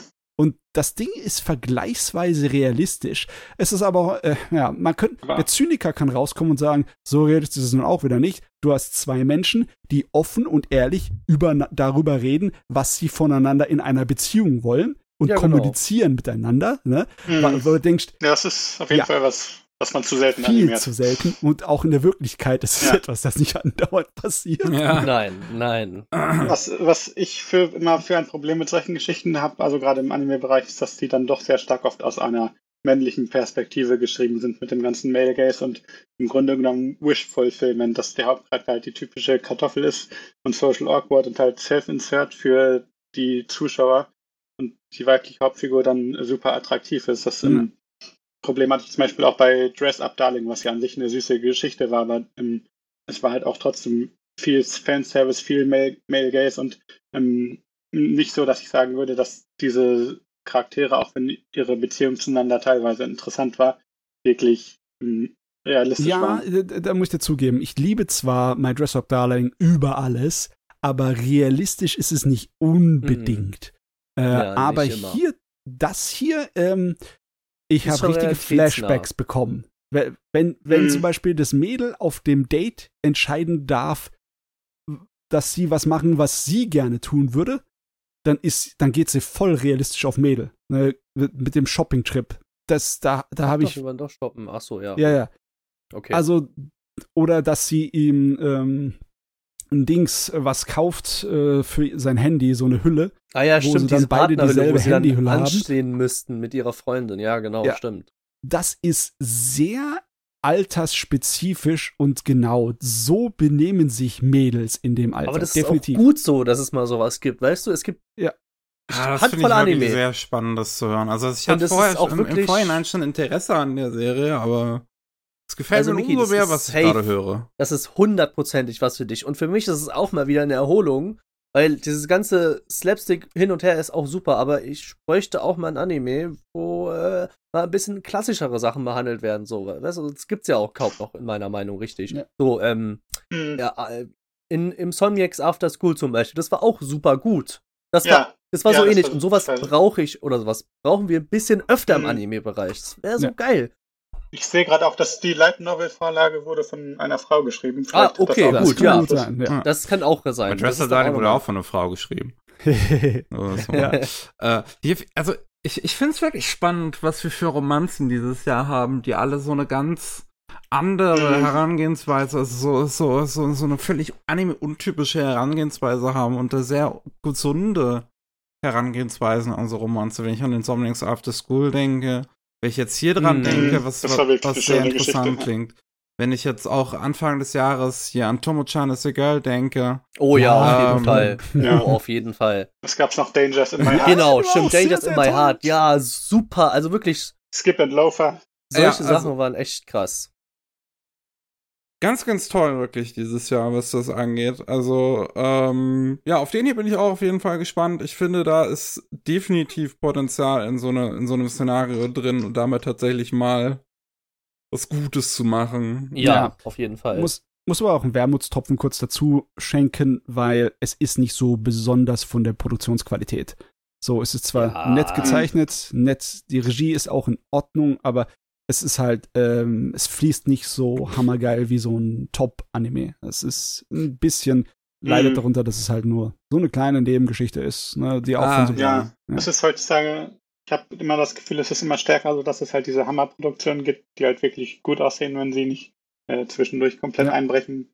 Und äh, dann halt äh, auch sehr viele Serien, die einfach, ich sag mal, visuell oder von der Animation relativ reizlos sind. Kann natürlich trotzdem zweckmäßig sein, aber gerade bei Geschichten, die Potenzial haben, wünscht man sich natürlich schön, schon, dass sie auch äh, visuell Hm. entsprechen, was sie Ja. machen. Mhm. Aber das, das Herz ist hier am rechten Fleck und Ja, ja. ja das passt. Okay. Ich werde auch also mal wirklich reinschauen. eine Empfehlung überzeugt. an alle Leute raus, die mal wieder eine, hoffentlich, gut, es sind zwar nur die ersten zwei Folgen raus, ne? Man Ja, kann jetzt noch erstmal hoch loben. Aber wenn Genau. die ersten zwei Folgen schon gut anfangen, ist es für mich meistens auch immer ein gutes Zeichen, weil es gibt so viele Romance-Anime, wo die erste Folge dich wie ein Angler aus dem Wasser rausholt und dann plumps, Ja, lässt du dich wieder ins kalte Wasser fallen. Mhm. Das hasse ich wie die Pest. Da Ah, denke ich mir so, ja, ihr habt eine. Story in der ersten Folge aufgebaut, dritte Folge, ja, äh, ja, egal, sch- schieb mir mal beiseite. Husch. ja, das ist ein Gehen- gehen Syndrom, Schrank das du bei Animes öfters hast, ne? Ja, das ist so mal das Kritische. Aber da beginnt schon ab der ersten Folge bis zur zweiten Folge, muss ich schon sagen, super, ich bin gespannt auf die nächsten Wochen.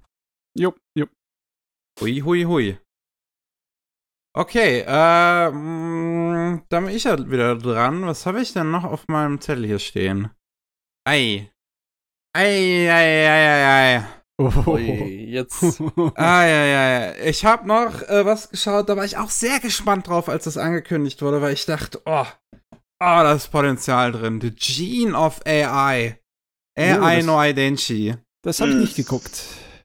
Ähm, Klang tatsächlich interessant, aber ich hatte das Gefühl, das ist dann doch recht mittelmäßig ja, geworden. das, also, das ist die Geschichte, spielt in so einer mehr oder weniger entfernten Zukunft, nicht ganz so weit weg, nicht ganz so nah, so, und, ähm, wo es Humanoide gibt, humanoide Roboter.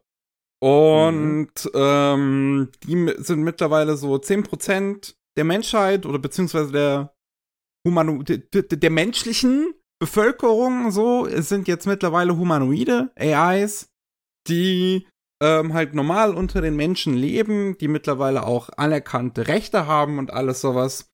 Und ähm, aber halt trotzdem natürlich ein sehr eigenes Leben. Dadurch, dass sie zum Beispiel sich nicht fortpflanzen können und sich in vielerlei äh, Hinsicht auch irgendwie auch einfacher künstlich bearbeiten können als jetzt zum Beispiel ein Mensch. Und da gibt's dann den Doktor, das ist unser Protagonist, der Hikaru, der ähm, ja sich der, der sich halt auf Humanoide spezialisiert hat und die halt behandelt. Aber er ist halt so ein illegaler Untergrunddoktor, der sich da so auch an den, an den ähm, rechtlichen Grenzen ah ja, bewegt. Also zum nee. Beispiel ist es nicht erlaubt, eine Kopie von einem Humanoiden zu machen, von dem Bewusstsein eines Humanoiden. Ähm, was, wo er aber auch dazu bereit ist, das zu tun. Und der Aufhänger ist auch so ein bisschen, dass das seiner Mutter mal passiert ist, vor so ewigen Jahren, wo er noch Kind war, ging es irgendwie nicht gut. Seine Mutter wollte ihn irgendwie beschützen. Seine Mutter ist humanoid. Und ähm, die hat dann, äh, äh, äh, es ist irgendwie auf einen Scam dann reingefallen, wo ihr Bewusstsein kopiert worden ist und das hat dann Verbrechen begangen und sie ist dann dafür irgendwie hinter Gittern gekommen. Und ähm, er hat sich dann halt zur Aufgabe gemacht, zum Arzt zu werden und dafür zu sorgen, dass sowas zumindest nicht mit böser Absicht passiert und dass er Humanoiden tatsächlich helfen kann. Ähm, also so ein bisschen Blackjack für Roboter. Mhm. So. Und ähm, das Konzept klingt ja, eigentlich deswegen, ich dachte, es ist ein super interessantes Konzept, da kannst du richtig was Spannendes mitmachen. Ähm, und das ist dann so eine Serie, die sehr viel Potenzial liegen lässt. Also, hm. da sind immer mal wieder interessante Szenarien drin. Da sind immer mal wieder sehr seltsame Szenarien drin das ist so eine Serie, wo ich das Gefühl hatte, die weiß nicht ganz, was sie will, weil du hast gleichzeitig hast du so Geschichten, die eine super interessante Einblick in diese Zukunft eigentlich sind. So, die zweite Episode, da geht es um den Humanoiden, der ist befreundet, also sein bester Kumpel ist ein Mensch und ähm, die beiden sind super Sportfanat und äh, sind Sprinter. Die sprinten liebend gern. Und ähm, jetzt ist aber so, dass ähm, Humanoide aufgrund ihres künstlichen Körpers es schwieriger haben, Muskelmasse aufzubauen als Menschen. Und die deswegen irgendwann einfach in der Sportlichkeit Menschen hinterherfallen. Und ähm, er sich deswegen super darüber abfuckt, dass er mit seinem besten Kumpel einfach nicht mehr mithalten kann. Und ähm, er dann halt auch zu dem Protagonisten dann geht, fragt, oh, können wir da irgendwie was machen und so weiter. Und, und der Doktor schlägt halt vor, so, kannst vielleicht die Sportart wechseln. So mit deinem, ähm, mit deinem äh, äh, äh Roboter Herz bist du viel besser im Marathon als Menschen. Das Problem da aber ist, dass beim Marathon zwischen Humanoiden und Menschen unterschieden wird. Und da merkt man auch so einen gewissen Bias, also die, die, Gesetzgebung, der halt sehr Richtung Menschen ähm, tendiert, weil im Marathon wird zwischen Menschen und Humanoiden unterschieden. Ähm, also gibt es eigene Ligen, weil die Humanoiden halt ne, aufgrund ihres Herzens wesentlich bessere Ausdauer haben. Bei dem Sprint allerdings wird nicht unterschieden, weil die Humanoiden eigentlich natürlich im Nachteil liegen. Hm. Also die hm. Menschen nicht eingeschränkt werden, hm. sozusagen. Ja. Und da ist dann halt dieser, dieser Junge, der in so einem Konflikt ist, was er jetzt eigentlich machen soll, der total abgefuckt darüber ist, dass er nicht mehr mit seinem Freund mithalten kann, aufgrund seiner Natur, aufgrund der, dass er, dass er ein Humanoid ist. Und aber le letzten Endes geht es auch in so eine Richtung, dass es ja eigentlich eine Geschichte auch ist, die auch einem normalen Menschen passieren könnte weil jeder Mensch halt mhm. einfach nochmal sehr individuell ist und es auch sein könnte, dass Menschen dass, dass eine halt schwer, so schwerer hat, Muskelmasse aufzubauen als der andere. Ja, einfach und, aus der Genetik. Ja. ja, genau, einfach aus der Genetik. Und das ist, weil etwas, was diese Serie halt sehr häufig macht, ist, dass sie ein offenes Ende lässt, wo dass du dann selber drüber nachdenken sollst, selber Schluss ziehen sollst. Und ich finde, das ist eine auch dieser Episoden und das ist bei vielen dieser Episoden so, dass es zu früh endet, dass du dir nicht genug ein Fazit draus ziehen kannst, weil du nicht genug wirklich siehst, in welche Richtung das doch alles irgendwie geht. So, das ist so, dass dieser mhm. Protagonist dann irgendwie, das, also dass der Junge in dieser Geschichte dann am Ende da, auf damit klarzukommen scheint, dass das halt so ist. Dass er jetzt äh, wieder sich mit seinem besten Freund wieder vertragen hat, dass die weiter sprinten, aber dass er jetzt akzeptiert hat, dass er nie, wie, nie, nie so gut sein wird wie er. Und dann hört die Episode halt auch schon auf. Und hm. da geht noch so viel mehr. Und die andere Hälfte dieser Serie ist dann total weirder Stuff irgendwie über Sex und Sexualität. Und damit habt ihr wahrscheinlich nicht gerechnet. Aber es ist, nee, es ist wirklich so, dass das so, also, das teilweise ist auch interessanter Kram drin, äh, was das Sex und Sexualität angeht. Aber viel ist so auf einem auf so einem, so einem jugendlichen Niveau geschrieben. Also wie so ein, wie so ein pubertärer mhm. Teenager.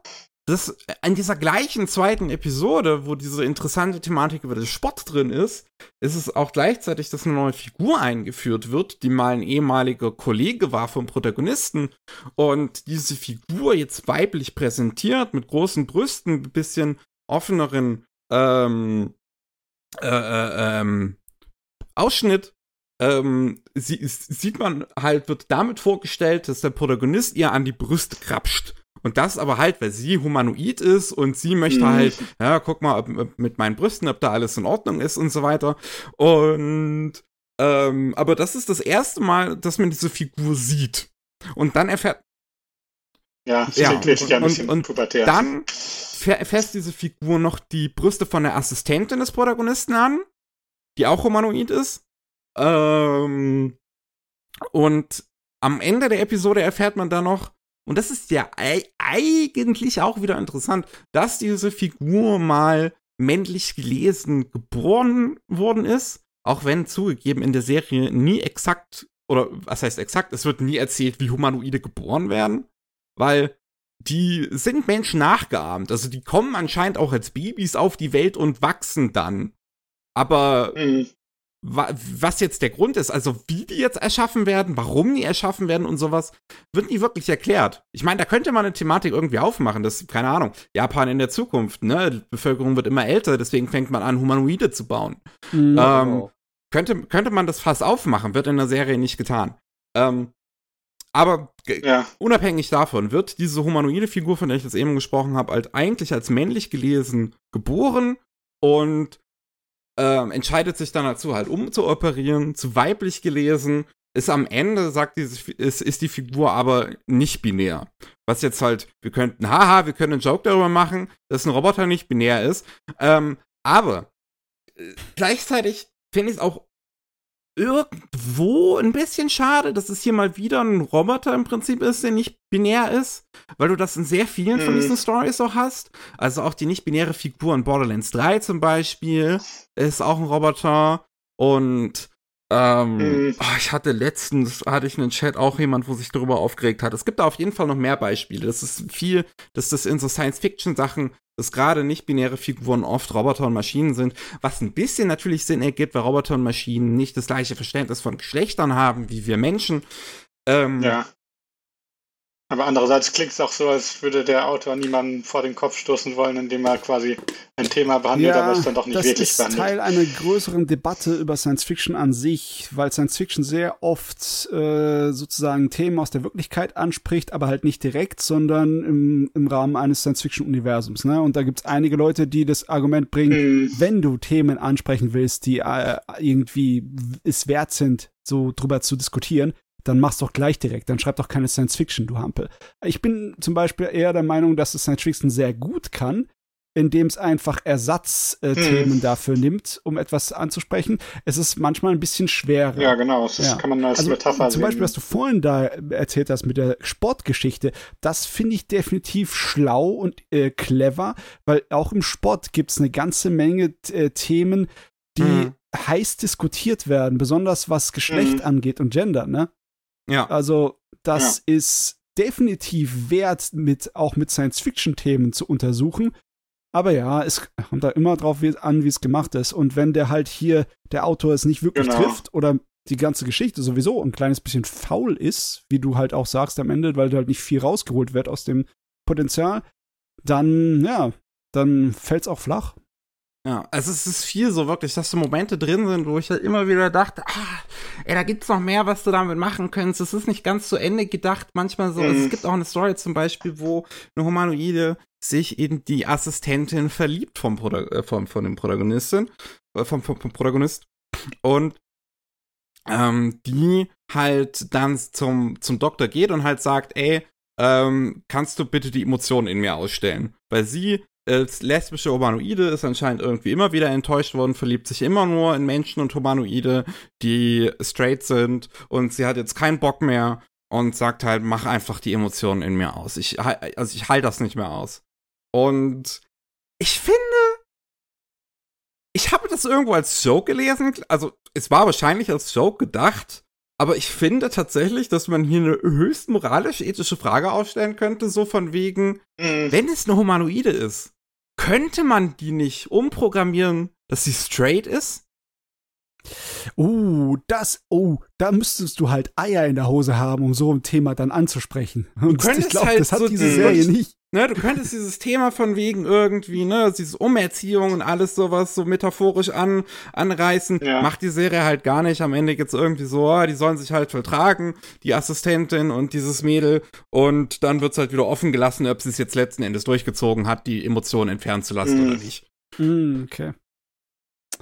Ah, Also ich finde es durchaus legitim, Geschichten zu erzählen, die ein offenes Ende haben, gerade im Science-Fiction-philosophischen Bereich, wo man sich halt selbst noch seinen Teil denken muss, aber die Geschichte muss dann halt schon Ja. an sich schon genug Substanz hergeben, um das zu rechtfertigen. Und wenn man quasi nur eine Frage aufwirft, aber gar nicht die Anstalten macht, in irgendeine Richtung zu gehen, dann ist es natürlich Ja. am- Ende ein bisschen enttäuschend. Es ist wirklich, also ich. war, ich war Das, sehr äh, wirklich enttäuscht von der Serie. Also es ist, weil, weil man immer wieder merkt, was für ein Potenzial da ist. Dass sich offensichtlich Ja, Gedanken gemacht Fall. worden sind, aber die halt nie zu Ende gedacht worden sind. So fühlt sich's wirklich an.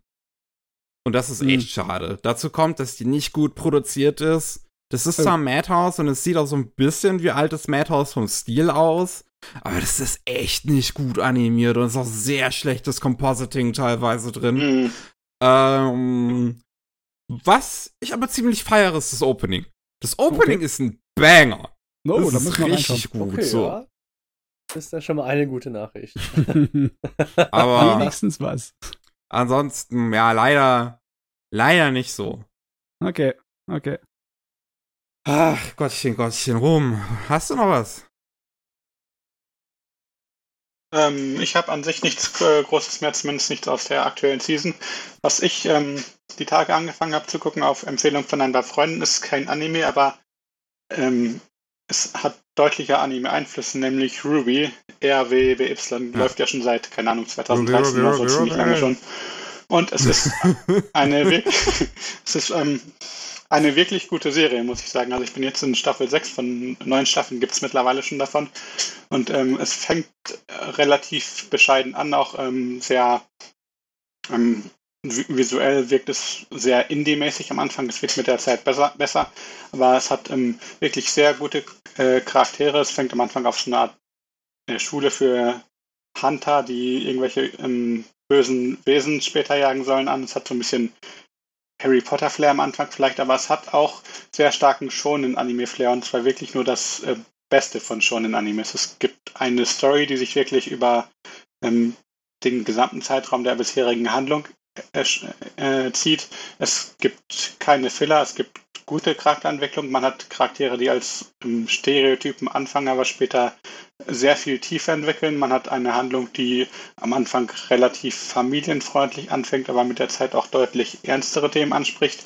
Und man hat auch sehr geile Action. Es ist von ähm, dem leider mittlerweile verstorbenen Yes. Monty Ohm heißt er, glaube ich. Man kennt ihn vielleicht damals, weil er so Fanvideos, Dead Fantasy, glaube ich, war eins davon, wo so Ja. Final Fantasy Charaktere gegen Dead or Alive Charaktere gekämpft haben. Der hatte immer schon äh, sehr geile Kampfchoreografien und die ähm, gibt es natürlich auch in der Serie. Da gibt es wirklich sehr coole Kämpfe, wogegen viele Anime-Kämpfer einfach äh, abstinken, was die Animation angeht, obwohl sonst die Qualität der äh, Optik eher Indie-Flair hat, aber die Kämpfe sind von Mhm. der Choreografie wirklich sehr gut. Und ähm, es hat auch wirklich dieses Worldbuilding, was, wo man am Anfang denkt, ja, da steckt gar nicht viel hinter, aber mit der Zeit wird immer mehr enthüllt und es, ähm, es hat mich wirklich an gute shonen Animes erinnert, die ähm, ihr Pacing durchhalten können. Und ähm, ich würde nicht sagen, dass es keine Schwächen gibt, aber die Charaktere sind gut, die Geschichte ist spannend und äh, es hält sein Niveau auch. Und ähm, deswegen bin ich gespannt, wie es jetzt Ja, äh, weitergeht in den letzten Bei drei, drei Ruby Staffeln, hat die mir noch halt äh, der Anfang so das Genick gebrochen mit den dummen Dialogen und also es war wirklich Mhm. alles außer den Kämpfen war für die Miezekatze. Ich kann Ruby auch nicht mehr mit den gleichen Augen sehen, als seitdem ich das Age äh, Bomber Mhm. Guy Video dazu gesehen habe, wo er halt wirklich die ersten drei Staffeln eigentlich ziemlich auseinander nimmt. Aber Ah. es, es, es gab ja auch ein Anime dazu, ne? Aus Ja. dem letzten Jahr. Ah, den will ich auch immer noch gucken Ja, eigentlich. Cream von, äh, Nee, das von Shaft. Trigger, war der von Trigger? Von Shaft. Ja. Der heißt äh, Ice Queendom, heißt Ja, der. also Ja, auch genau. einfach Ruby, also RWBY, Ja, genau. Ice Queendom. Ich Ja. Ja, ich bin mal Nee, gespannt. Der kam ja nicht so gut ihn an. in Ordnung. Besonders von der Optik war er eigentlich, kann man Ja. sich nicht beschweren, aber er war mir ein bisschen langweilig. Ich glaube, ich habe drei, Mhm. vier Episoden geguckt und dann bin ich nicht zurückgegangen. Aber nicht, weil ich halt äh, irgendwie gesagt habe, oh, den lasse ich fallen, brauche ich nicht, sondern weil halt anderes, interessanteres Zeugs zu der Zeit lief. Ah, Ich habe mir nur den Mhm. Anfang mal angeguckt, die Anfangssequenz, die ja auch schon im Original-Anime eine, eine ziemliche Kopie ist von dem Cowboy Bebop-Film Anfang. Mhm. und ähm, äh, Chef der Anime Mhm. dann auch noch mal. Und das Einzige, was mir, also was mir da dann stark aufgefallen ist, dass, ja, das ist sehr gut produziert und B, der Soundtrack in dem, in dem Anime versucht einfach so hart zu klingen, nur halt auf Japanisch, wie die ähm, Songs in der Webserie. Und das finde ich funktioniert nicht. Also ich finde, die sind Mhm. auch immer noch okay, die Songs in dem Anime. Ich habe jetzt sonst noch nicht viel Ja. mehr gesehen. Ich müsste es echt mal machen. Ähm, aber ich finde, die Songs in der Webserie sind einfach Banger. Also die sind richtig gut. Mhm. ah, jo. Und ich weiß auch nicht, wie, wie japanisch die, der Anime jetzt ist. Ich finde, Ruby ist ja gerade diese Fusion von der japanischen Ästhetik und teilweise auch von den Tropes mit den, aber mit der nicht japanischen Darstellung ist das, was Ja, das auch ein bisschen Äh, diese besonders nicht macht. japanische Darstellung fällt beim Anime ein bisschen dann halt raus, ne? Deswegen ist es, also fand Ja. ich es nicht so interessant, aber es ist definitiv keine schlechte Produktion, ne? Ist es ein, ein Remake Spin-off oder wo ist es überhaupt angesiedelt? ja. Wisst ihr Ja. das? Ja. Ein Remake, okay. Okay, ja. Ich werde bei Zeiten sicherlich auch mal reingucken. Chef ist ja eigentlich Ja. auch ein interessantes Studio, sitzen inter interessante Leute in der Produktion drin. Ja, ich bin mal Jawohl, gespannt. Ähm, was, wo wir übrigens bei ähm, Anime sind, ich finde tatsächlich, dass die Serie am Anfang visuell wirklich noch nicht sonderlich viel hermacht, aber dass sie diesen Anime-Cell-Shading-Stil ab der fünften Staffel oder ab der sechsten Staffel ähm, auch in 3D wirklich sehr gut umsetzen können. Also da ähm, das versuchen ja auch viele japanische Studios, das äh, umzusetzen. Das Ja. mal mehr, mal weniger erfolgreich. Also es gibt ja Animes, die auch diesen in, in 3D diesen Anime-Stil sehr gut einfangen. Ruby kriegt das mittlerweile tatsächlich ziemlich gut hin. Es sieht immer noch nicht alles gut in der Serie aus, also die Hintergründe sehen teilweise immer noch aus wie, keine Ahnung, von einem Praktikanten in. Unity zusammengeschustert. Aber die, äh, die Charaktere, die, ähm, die Modelle und die ganzen Animationen, die machen mittlerweile Ah, die Entwicklung der. Technik, ne? Mhm. Ja, das Rooster Teeth hat ja dann auch immer mehr äh, Leute, also das Studio ist ja dann immer größer geworden. Mhm. Sind die, von Warner sind die dann, glaube ich, auch aufgekauft worden, während Ruby lief. Ja. Äh, ja. Also, Ja, ich glaube. deswegen ist es ja auch immer eine größere Produktion geworden und äh, Rooster Teeth macht ja auch noch schon mittlerweile andere größere Produktionen. Ich glaube, diese Transformers-Serie auf Netflix Ähm, zusammen mit Polygon Pictures. Ah, die ist auch von Mhm. Rooster Teeth. Ja. Hm. Was ich mich gefragt habe, als ich Ruby geguckt habe, ist es, ähm, Ruby ist eine Originalserie, sie basiert nicht auf irgendetwas und sie hat mittlerweile auch neun Staffeln. Gibt es eigentlich im Anime-Bereich irgendwas Vergleichbares, was nicht auf einem Manga basiert? Mir ist da auf Anhieb nichts Eine lange Serie. Also es gibt natürlich viele Anime-Franchises, auch Original-Franchises, die über etliche Serien gehen, aber die dann meist keine Was ist mit so Sachen Geschichte wie. Ah, nee, das stimmt ja nicht. Also, äh, Precure, ne? Ich, das basiert ja nicht auf einem Manga, aber das ist ja, Ja, nicht. genau. Was hat ja, es, genau, es läuft einmal im Jahr eine neue Staffel und hat Ja, dann Eines das der ist eine längsten Anime-Franchises mit einer halbwegs kontinuierlichen, also mit zumindest einer, einer stattfindenden Kontinuität des Psychopaths mittlerweile, was seltsam zu sagen ist. Ja, ist aber wahr, Fühlt sich ne? falsch an. Ja. Es gibt noch ein paar mehr so Kandidaten wie Psychopaths, aber es ist halt, ist so viele Anime, das ist schwer, das ist mir, es fällt mich so- nicht so wirklich ein jetzt. Aber ja, Hm. nee, also. Aber die meisten sind ja wirklich ja, Manga-Umsetzungen, ähm, oder? Also für das etwas, das neun Staffeln oder so um die rum gelaufen ist, wird mir jetzt nicht auswendig einfallen sofort. Ja. Und da frage ich mich auch, wieso kommt es nicht öfter vor, dass es in, dass in Japan mal so ein Original-Franchise, was nicht auf irgendwas basiert, versucht, so eine kontinu kontinu kontinuierliche Geschichte zu erzählen. Warum war das bislang nicht erfolgreich, frage ich mich, weil man könnte so eine Geschichte Ja, ja. natürlich auch ohne Vorlage erzählen. Aber irgendwie scheint die, das da schon Ja, ja, ist ein strukturelles Widerstand zu Problem, würde ich sagen. zu viel Ist Neues zu versuchen.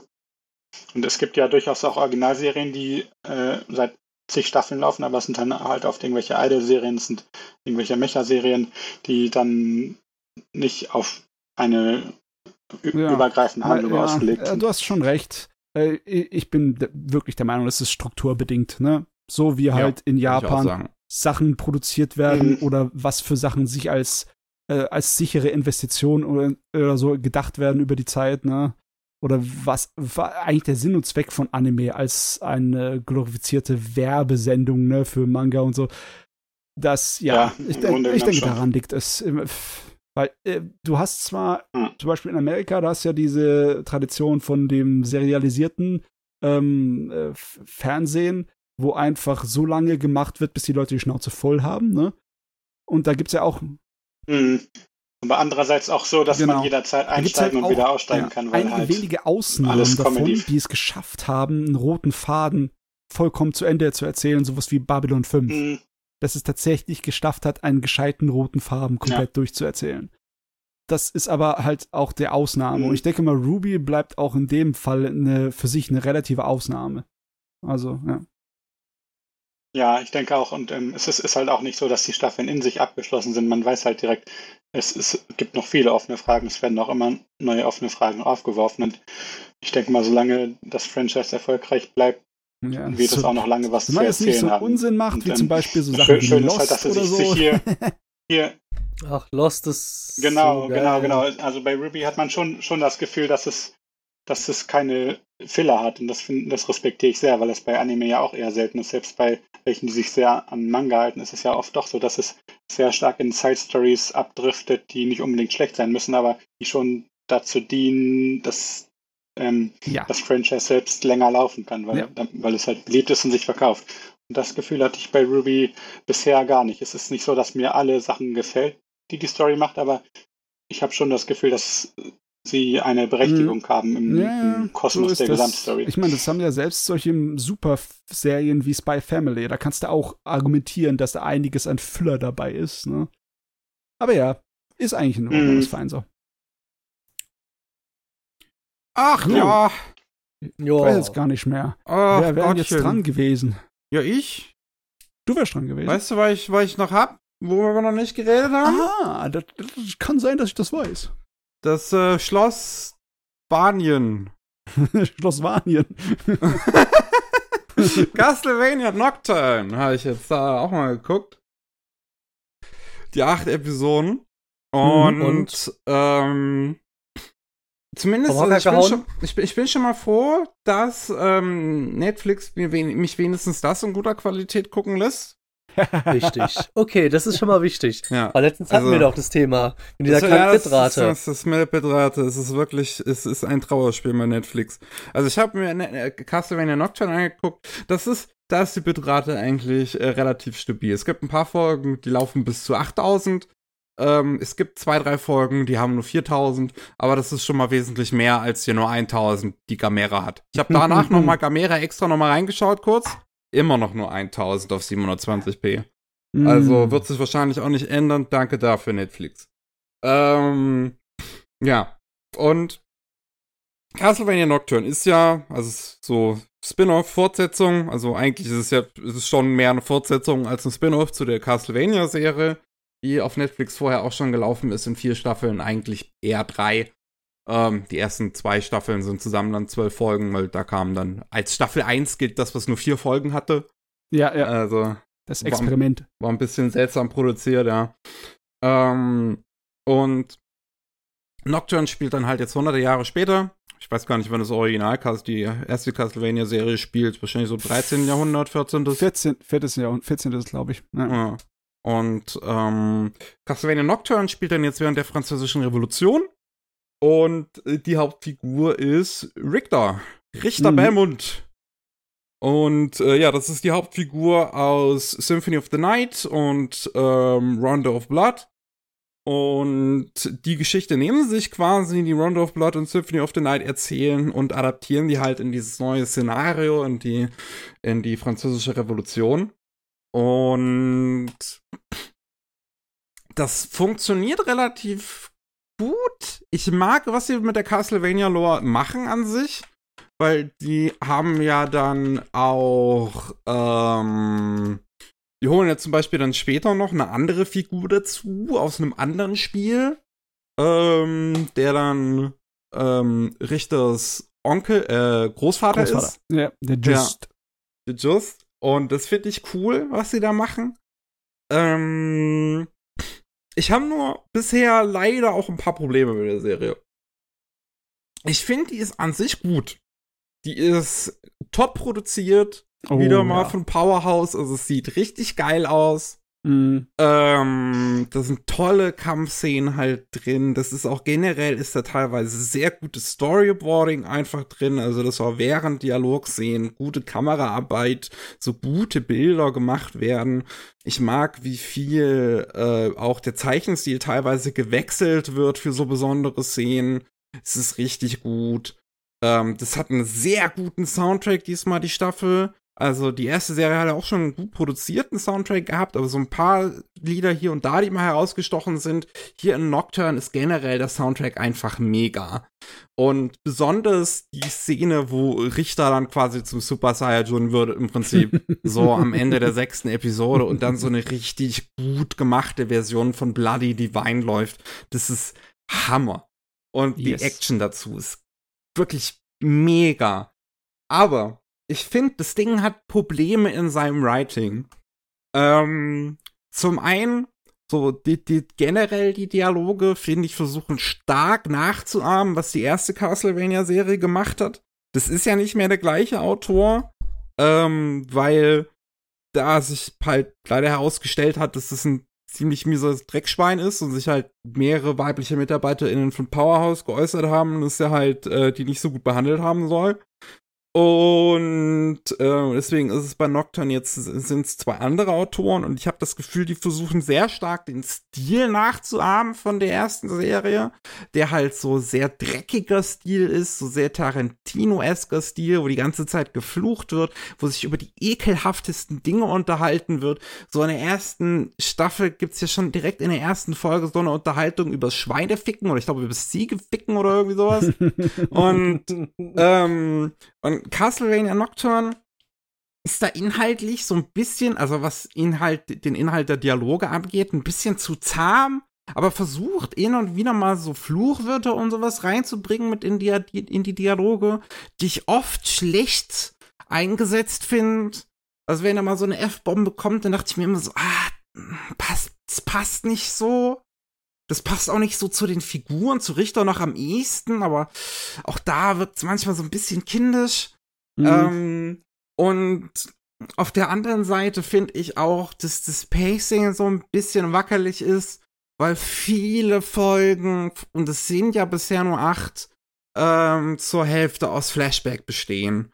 Und du dann immer wieder hast, du hast dieses aktuelle Szenario im Prinzip dann in, in, in, während der französischen Revolution, wo eine große Vampir-Oberbösewichtin ankommt und das alles so vorbereitet wird im Prinzip in dieser Staffel, bis sie in der letzten Folge dann mal auftaucht. Und ähm, dann treffen Richter und Maria, also seine so mehr oder weniger Schwester, also mit ihr aufgewachsen dann, nachdem er, nachdem er gesehen hat, wie seine Mutter umgebracht worden ist.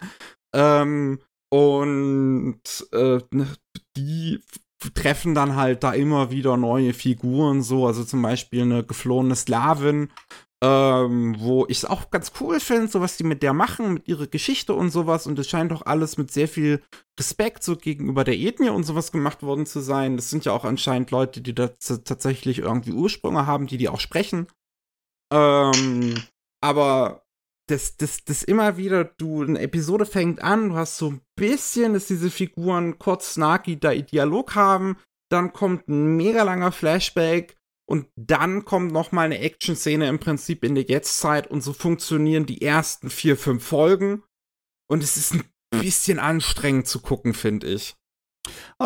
Ich, ich fand zumindest von der Erzählgeschwindigkeit hat es mich sehr an die vorherigen Staffeln von Castlevania erinnert, weil die haben sich auch recht viel Zeit immer gelassen. Ne? Und damit du schön in der Atmosphäre dich suhlen kannst. Ne?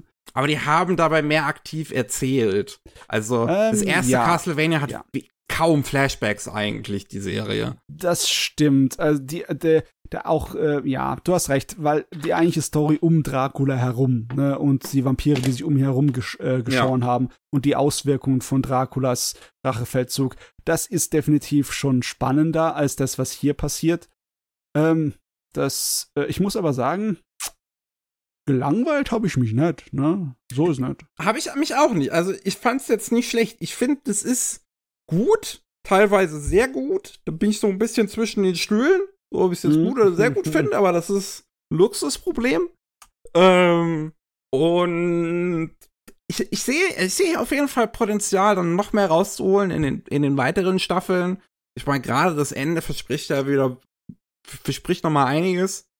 Und Castlevania jetzt die erste Serie war für mich ja auch nicht direkt eine 10 von 10 mit der ersten, ersten plus zweiten Staffel äh, im Prinzip. Also da ist nee, ja auch, vor allem die vierte Staffel ist sehr viel, was die erste Castlevania-Serie auf so ein mega Podest für mich hebt.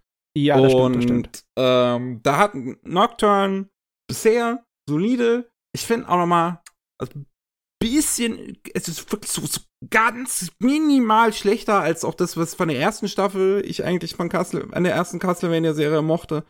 Aber da, da, da, ich sehe auf jeden Fall noch die Möglichkeit, dass es besser werden kann, wenn jetzt hoffentlich dann, wenn die zweite Staffel jetzt schon gegreenlightet worden ist, wenn sie sich da ein bisschen mehr mit Flashbacks zurückhalten und äh, mehr tatsächlich aktiv Story erzählen und ja, mal sehen, ob die Writer dann noch besser klarkommen. Ähm, also da fand ich halt wirklich schon einige Schwächen leider in den Dialogen.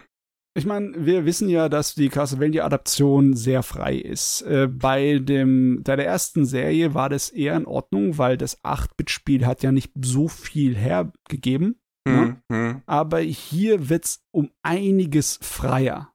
So, ja. so sogar richtig heftig, teilweise, was sie sich zusammen gucken. Also je nachdem, was du für ein Fan bist, kannst du davon ziemlich äh, enttäuscht sein. Aber ich finde es zum Beispiel sehr, sehr spannend, wie sie wirklich aus mehreren Spielen sich lauter kleine Brocken nehmen. Ne? Ja. Wie zum Beispiel die Charaktere. Viele von den Hauptcharakteren sind direkt so aus äh, äh, Castlevania-Spielen, aber sie, ihre Rollen sind immer völlig anders. Ja. Ne?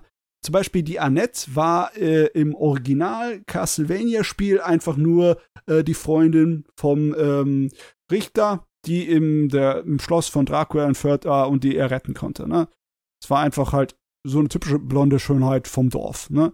Hier ist es viel interessanter als eine ähm, Sklavin aus der, äh, der aus der Karibik geflohen ist und die, äh, die Voodoo-Götter sozusagen als äh, Magiequelle hat. Hm. Und äh, die Maria, die war ja im Original einfach nur ein hochbegabtes kleines Mädel, das äh, man entweder äh, ja, retten konnte und dann mit ihr spielen konnte, oder die auch, wenn man äh, das Spiel vergeigt hat, äh, zu einem Boss werden konnte. Ne? Also einen bösen Vampir. Mhm. Die Idee von dem bösen Vampir haben sie dann äh, auf einen anderen der äh, Charaktere umgesetzt, ne? dass ein anderer Charakter zu einem äh, Gegner werden könnte. Und äh, die ist auch hier anders. Die hat nie irgendwie den, den ähm, frechen englischen Akzent gehabt und war auch nie unbedingt der Revolutionär. Ne? Also Mhm. hier ist ja ne- ein, ein großer Idealist, die. Äh, Wobei das Naive ja. schon noch ein bisschen auch aus den Spielen kommt, aber das. Ich, das, das ist halt, das finde ich, ist eine interessante Übersetzung im Prinzip von diesen Ja. Figuren in ein anderes Szenario sozusagen. Was Es aber immer noch an die Spiele erinnert. Ja, es ist alles richtig übereinander geworfen, aber auf eine Art und Weise, die interessant ist. Ne? Ja. Just zum Beispiel hat hier überhaupt nichts zu suchen. Der ist äh, in einem falschen Jahrhundert. äh, Sowieso spielt es in einem anderen Jahrhundert als die Spiele. Nee, also Just passt schon mehr oder weniger so erst 1730 geboren in den Spielen. Äh, ähm, und das spielt bist ja du dir 1792.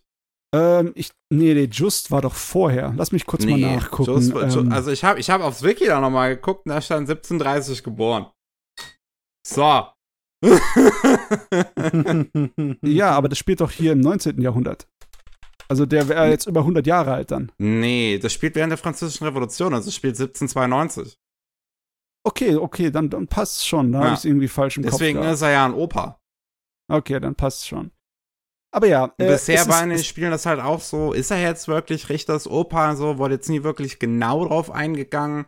Und jetzt haben wir halt, also dass in der Serie Ja. dann zumindest gesagt wird, okay, ist es. Es ist auf jeden Fall eine extrem wilde Mischung. Ich mag's, weil es eine wilde Mischung ist, aber ich kann mir auch gut vorstellen, dass einige Leute sagen, oh mein Gott, das hat nichts mehr wirklich mit Castlevania zu tun, aber scheiß drauf.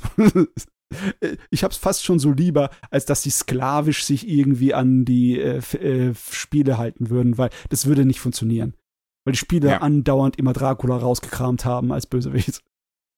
Bin ich wirklich noch gespannt, ob die den irgendwie hier noch mit reinbringen, wieder in die Serie.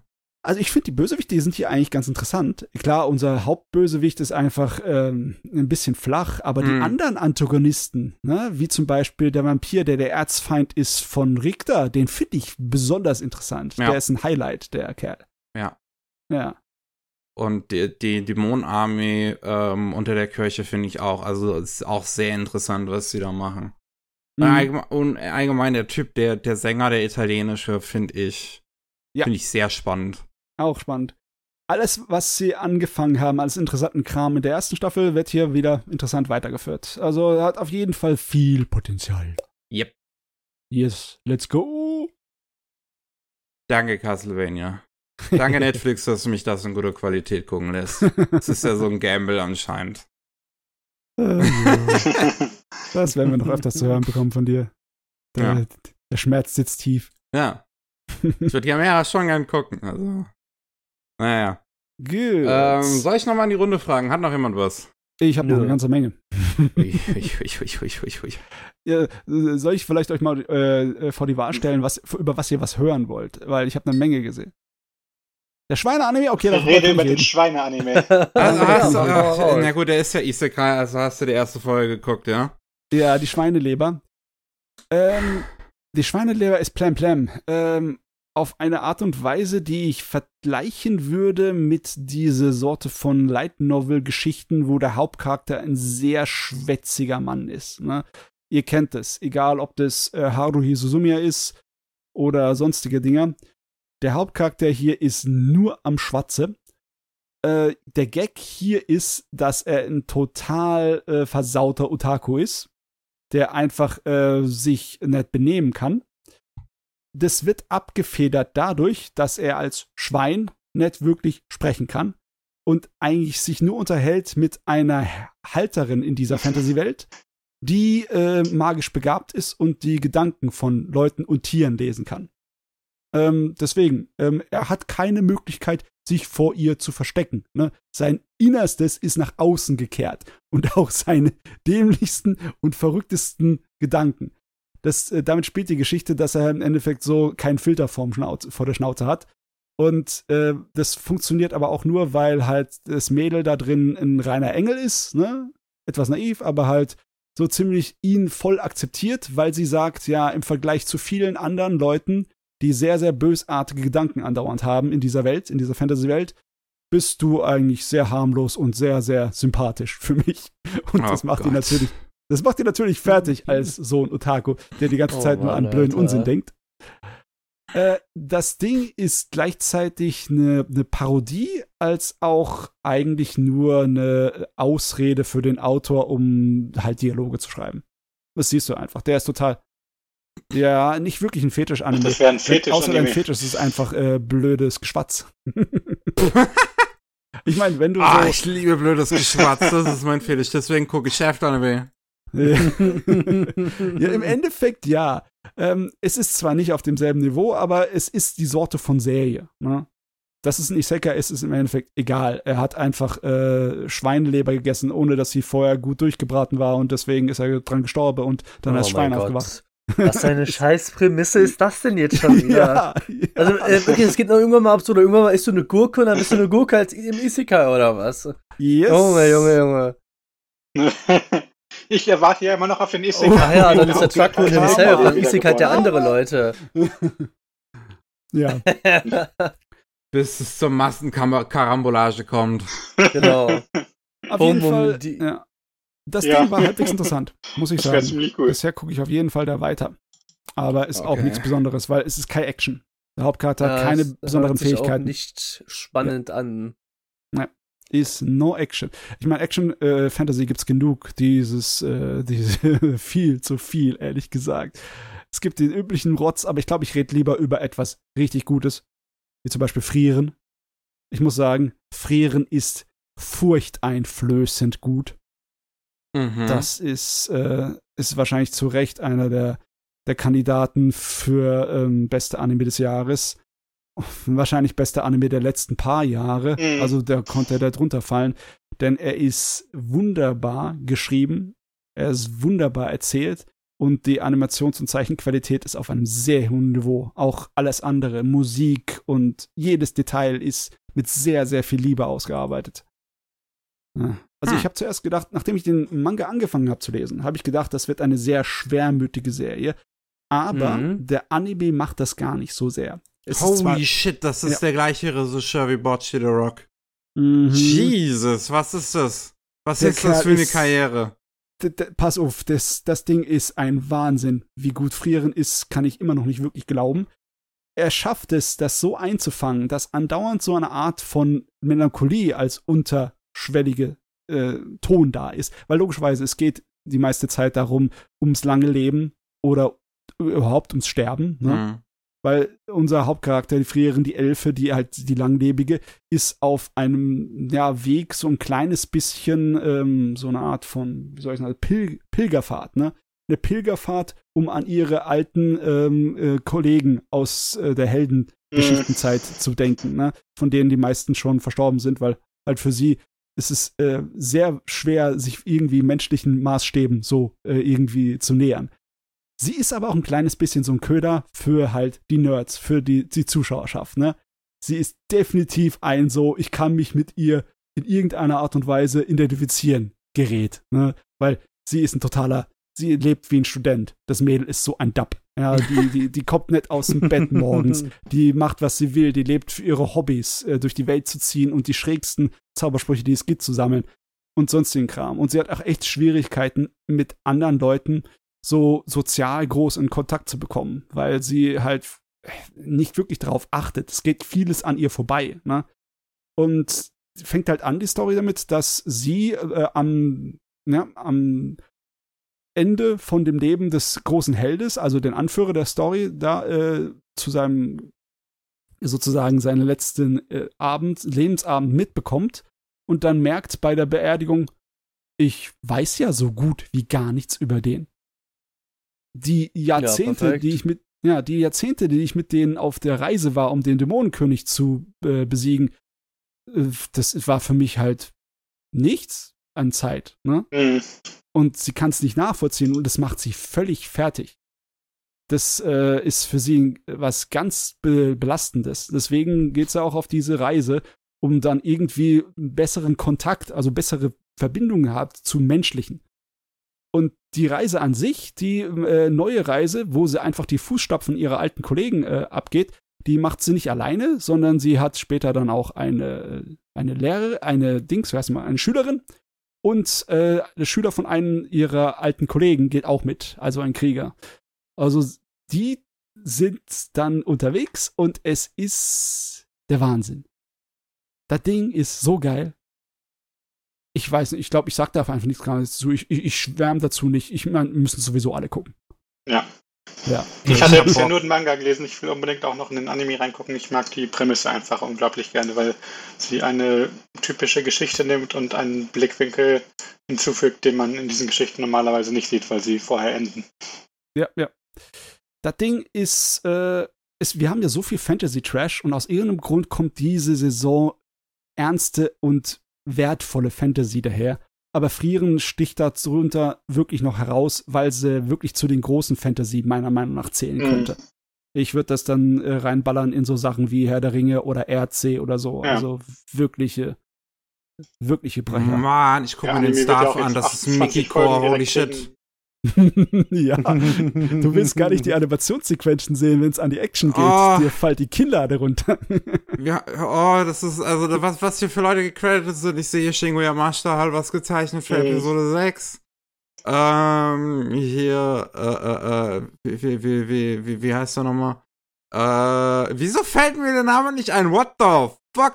Yoshiaki Kawajiri ist, äh, ist wieder gecredited und hat anscheinend Episoden gestoryboardet. mhm. Ähm, ich meine, der Regisseur sowieso ist der Hammer. Keiichiro Saito hat halt jetzt halt zuletzt Bullshit Rock Regie, Regie geführt, war ein Regiedebüt, aber hat vorher sehr viel gestoryboardet bei Madhouse von Sachen, die ähm, also wie Sunny Boy und und Akka und Mhm. äh, Boogie Pop, also von dem von von ganzen Prestige- Prestige-Serien quasi. Äh, ja, von Shingo Natsume. Genau, der Name fällt, fällt mir gerade nicht ein. Ich glaube, dass der ist also auch sehr gut da drin, im Prinzip diesen Stil auch so ein bisschen nachzuahmen, den Stil von, äh, von, ähm, von ihm. Und das ist ja so ein melancholischer, ruhiger Stil, der dann wahrscheinlich super zu früheren passt. Ja. Das ist eigentlich interessant, dass Watch or Rock der das komplette kreative Gegenteil war. Ähm, aber das ist halt auch ein crazy Key Animator, also auch Wahnsinn, an was der allem gearbeitet hat. Und ich sehe hier, was noch alles an, an, an Namen dabei sind. So, ich bin. Oh, ich, das, das, ich bin, ich bin so gehypt auf diese Serie. Das ist ekelhaft. Das ist Ja, ekelhaft, dass ich noch so lange warten muss. Du, du hast ja auch eine große Bürde auferladen, ne, indem du darauf warten musst. Oh, Aber Ko ja. Yoshinari ist gecredited, der hat das Ende von, von der letzten Staffel von, äh, wie heißt es, wo sie auf Berge gehen, äh, Encouragement of Climb animiert. Was Mhm. halt so ein ekelhaft gut animiertes Ending ist. ähm, Wahnsinn. Wahnsinn. Das, ist, das ist der Grund, warum Gene of AI wahrscheinlich so scheiße aussah. Die ganze, äh, ganze Fokus von Madhouse war auf Frieren. kann gut sein, kann gut sein. ah ja. Okay, ähm, tatsächlich, ich habe mir noch mal im Kopf das durchgehen lassen. Ich würde es wirklich am ehesten mit den Werken von Ursula äh, K. Le Guin vergleichen. Wenn irgendjemand schon mal RC gelesen hat, da ist meiner Meinung nach am ehesten was dran vom Herz der Serie, von der Atmosphäre und vom Ton her. Und ja, ich äh, bin da voll dabei. Ist nicht zu fassen, dass ich äh, doch so einen guten, ernsten Fantasy-Anime bekomme aus Japan. Ich habe gedacht, ich werde den Rest meines Lebens im, im wunderbaren Trash leben, was auch in Ordnung gewesen wäre. Ja, Wäre auch in Ordnung gedacht. gewesen, aber ja, das ist besser, Das ist als ich was äh, Gutes. dachte. Ja. Feine Sache. Was für Anime einfach dieses Jahr rauskommen, das ist krass. Oh, Ja, Das ist das so krass. Krass, aber Man, Jujutsu Naja, Kaisen Staffel 2 ist, wenn die, wenn die dann zu Ende gegangen ist, wenn ich die auch durchbingen, habe ich auch mega Bock drauf. Oh Gott, ey, es ist so schmerzhaft, dass ich so viele Serien noch gucken möchte, aber dann kam diese verdammte Herbstsaison und mördert mich einfach. Ja. Es Ja. ist, es ist Ja, ganz, das ganz ist schlimm. Schon, gut, ich habe nur drei Titel, auf die ich mich fokusse dieses Jahr, weil der Rest mich jetzt nicht so anspricht. Das ist Aber- clever und gesund. Ja, weil ich bin halt wirklich nur Romans-Gucker, so, ne? Aber es ist halt so, das Ding ist, die anderen Sachen weiß ich halt nicht. Haben mir halt nicht so angesprochen, so von der Beschreibung auch her und so. Aber mal gucken, was ja nicht ist, kann ja noch werden. Also, ne? Also, ich bin davon nicht immer ganz abgeneigt. So ist es ja nicht. Oh, diese Yep. Saison, ey, ich hab Bock auf Frieren, auf Undead Unluck, Spy Family. Shangri-La weiß ich noch nicht so ganz, muss ich noch Aber gucken. vier dabei nicht. Also Shangri-La Ja, scheiße. Shangri-La ist geil, wenn du MMOs magst. Das ist der Ah, okay, definitive dann nicht. MMO-Anime. Also auf Spikes Family, darauf, da freue ich mich auch schon. Mal schauen, wann der deutsche Dub dann endlich kommt und wann der Film auch bei uns in die Kinos kommt. Jo. auf MF Also Ghost habe ich Bock natürlich. Oh Gott, das ist ja auch noch am Laufen. ja, Mann, MF Ghost. Ah. Äh, Paladin natürlich dann die zweite Staffel. Wir haben drei Girls Love Serien diese Saison, ist auch crazy. Ach stimmt, da war doch noch irgendwo. Ja, genau. ja, Ähm. irgendwas mit Yuri war da noch, habe ich gesehen. Ja. Eieiei, 16-Bit Ding, 16-Bit Sensation. Migi Ja. und Dali. Migi, du hast einiges zu holen. Äh, Ja, das wird ganz, gucken. ganz, ganz schlimm. Das, Da werden, Ja, ja. da werden, äh, da wird's mal krank gemacht auf der Arbeit. Nein. ja, ich kann nicht kommen. Hustet. Ähm, fünf Tage später. Ja, ich bin durch mit allem. ganze Saison geguckt. Ja, genau, in fünf Tagen so. Kein, nicht mal geschlafen. Einfach Red Bull hilft. Ja. Ja, ich meine, wenn einige Leute sich ein längeres Wochenende gönnen, damit sie halt so im Endeffekt einen ganzen Tag, so 24 Stunden am Stück, ein neues Videospiel spielen können, ne? Das ist ja heute Ja. so, dass die Leute in dem Alter sind, ne? Dass äh, sie jetzt erwachsen sind und in den Geschäften sitzen, ne? Dann dürfte das auch für Anime passen. Das passt, das passt. Ja, ja, klar. Okay, aber ich schätze mal, wir sind jetzt so wirklich ähm, am Ende, oder? Ich habe jetzt noch einen Titel. Okay. Ja, einen Einen habe ich jetzt noch. Und da war ich. Ich habe nicht damit gerechnet, noch einen zweiten Titel zu haben, wo es auch nochmal um AI geht, weil ich nicht damit gerechnet habe, dass es in dem Ding um AI geht. Ähm, und das ist eigentlich was Gutes. Denn Oha. äh, weil hier kommt es in dem Sinne überraschend. Und das sehr viel anderes kommt noch darin überraschend. Auf Netflix ist die Woche, in der wir das gerade aufnehmen, beziehungsweise die Woche davor, Goodnight World rausgekommen. Oh, ganz frisch. Ganz frisch, ja. Ist am 12. Oktober ist es rausgekommen. Und wir sind hier gerade, nehmen wir gerade am 16. auf. Ich bin die Tage einfach mit, mit, mit dann halt Castlevania fertig geworden und ich dachte mir, was gucke ich denn mir jetzt mal an? Habe ich das dann halt angeworfen, als ich es auf Netflix gesehen habe. Ähm, und ich hatte jetzt keine Erwartung oder sonst irgendwie was großartig da dran. Ich wusste auch noch nicht ganz, was ich davon halten soll, von den Trailern und sowas. Weil die Prämisse ist an sich interessant, ne? Eine Familie, die in der realen Welt völlig zerrissen ist, die sich alle nicht leiden können. Also zwei Brüder, Mutter, Vater. Und äh, mhm. dann in Virtual Reality äh, MMORPG spielen und da drin zufälligerweise eine Familie sind. Ohne das zu wissen. Dass die, äh, wer, wer die jeweiligen Personen hinter den Avataren sind. Und in dem Trailer sieht das halt so aus. So, das hat so eine sehr edgy Präsentation. Also, ne, die, die Fantasy-Welt wird dann noch relativ, sagen wir, normal VR, MMORPG-mäßig dargestellt, so ein bisschen wie es halt in einem Sword Art Online aussieht oder sowas. Ähm, und die Realität ist dann alles so super düster. Und auch in den ersten zwei Folgen wird das so, so die, alles ist die ganze Zeit so mega edgy und depressiv. Und der Protagonist sagt die ganze Zeit Kusso, also die ganze Zeit Scheiße. Oh, mein Scheißvater und diese Scheißfamilie und mein Scheißbruder und die Scheißglühbirne ist kaputt gegangen und das Scheißessen schmeckt scheiße und, und Geil. das, das hat so sehr seltsame Vibes am Anfang, wirklich. Wo ich mir echt dachte, ich, also wo, wo, ich, wo ich das wirklich nicht so ganz zuordnen konnte, so. Also ist das jetzt einfach nur wirklich edgy? Ist das jetzt so eine Power Fantasy? Aber es ist ja auch keine Power Fantasy. So was ist so so so was genau? Worauf will das hinaus? Und Ja. man merkt in diesen ersten zwei Episoden schon, so in der ersten Episode hat der Protagonist eine Interaktion mit seinem Vater, wo man eigentlich merkt, dass der Vater bemüht ist, mit seinem Protagon mit, mit, mit seinem Sohn so in Kontakt zu treten, so mit dem zu reden. So der Protagonist, das ist halt so ein Shut-in, hat sich jetzt seit sechs Jahren in seinem Zimmer im Prinzip eingesperrt, ne, so Need. Und ähm, man merkte, wenn er dann in die Küche gehen, um was zu essen zu holen, wo der Vater gerade noch ist, dass die, dass, dass der Vater, ne, wie er auf den Protagonisten zugeht und versucht mit ihm zu reden, dass er schon möchte, so, so, so, so ein Gespräch aufzubauen mit seinem Sohn. Und in der zweiten Episode hat man auch noch mal so, eine, so ein Gespräch, wo der Protagonist auf seinen Bruder trifft, auf seinen kleinen Bruder, ähm, der halt ein erfolgreicher Highschool-Schüler ist, wo man auch merkte, dass der Bruder so Interesse hat, dem Protagonisten zu helfen, wirklich aus diesem Need-Leben rauszukommen wo er halt sagt, so, wir können ja vielleicht anfangen, irgendwie mal rauszugehen, du kommst mal vielleicht mit mir einkaufen, so, so, wir fangen mit kleinen Steps an, ich will dich jetzt auch nicht zu sehr überfordern und sowas.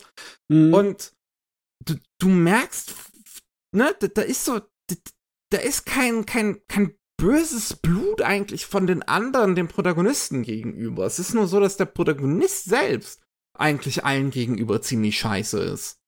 Und ja. um mal sein Lieblingswort zu benutzen. ähm, und dann, also da habe ich mir dann so langsam halt Gedanken gemacht, so, oh, okay, mich, also kann es sein, dass die Serie self-aware ist und dass das hier irgendwie so in eine Richtung geht, dass der Protagonist eigentlich der Böse ist?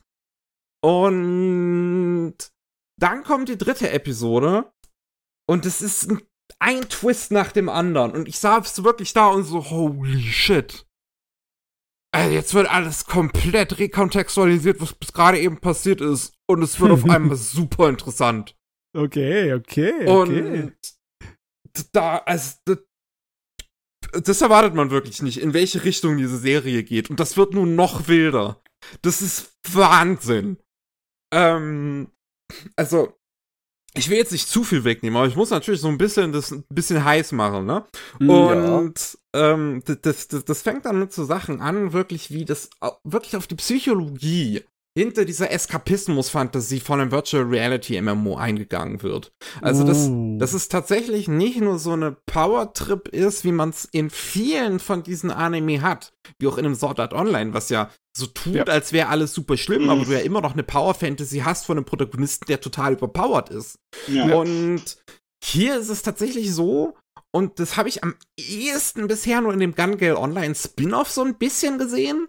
Das ist halt wirklich auf diese psychologischen Aspekt dahinter eingehen und was das für den Protagonisten bedeutet, was das für die anderen Figuren in der Serie bedeutet, dieses Spiel zu spielen und was sie damit verarbeiten.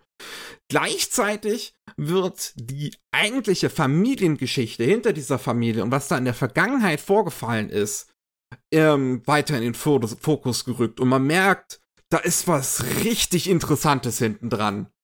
Ähm, weil ah, ich, ich weiß gar nicht, wie weit ich gehen soll eine Kleinigkeit sage ich vielleicht, aber es gibt auf jeden Fall eine to gestorbene Tochter, beziehungsweise gestorbene kleine Schwester. Und was sich auch relativ früh herausstellt, ist, dass der Vater der Entwickler von dem Spiel ist, das die alle spielen.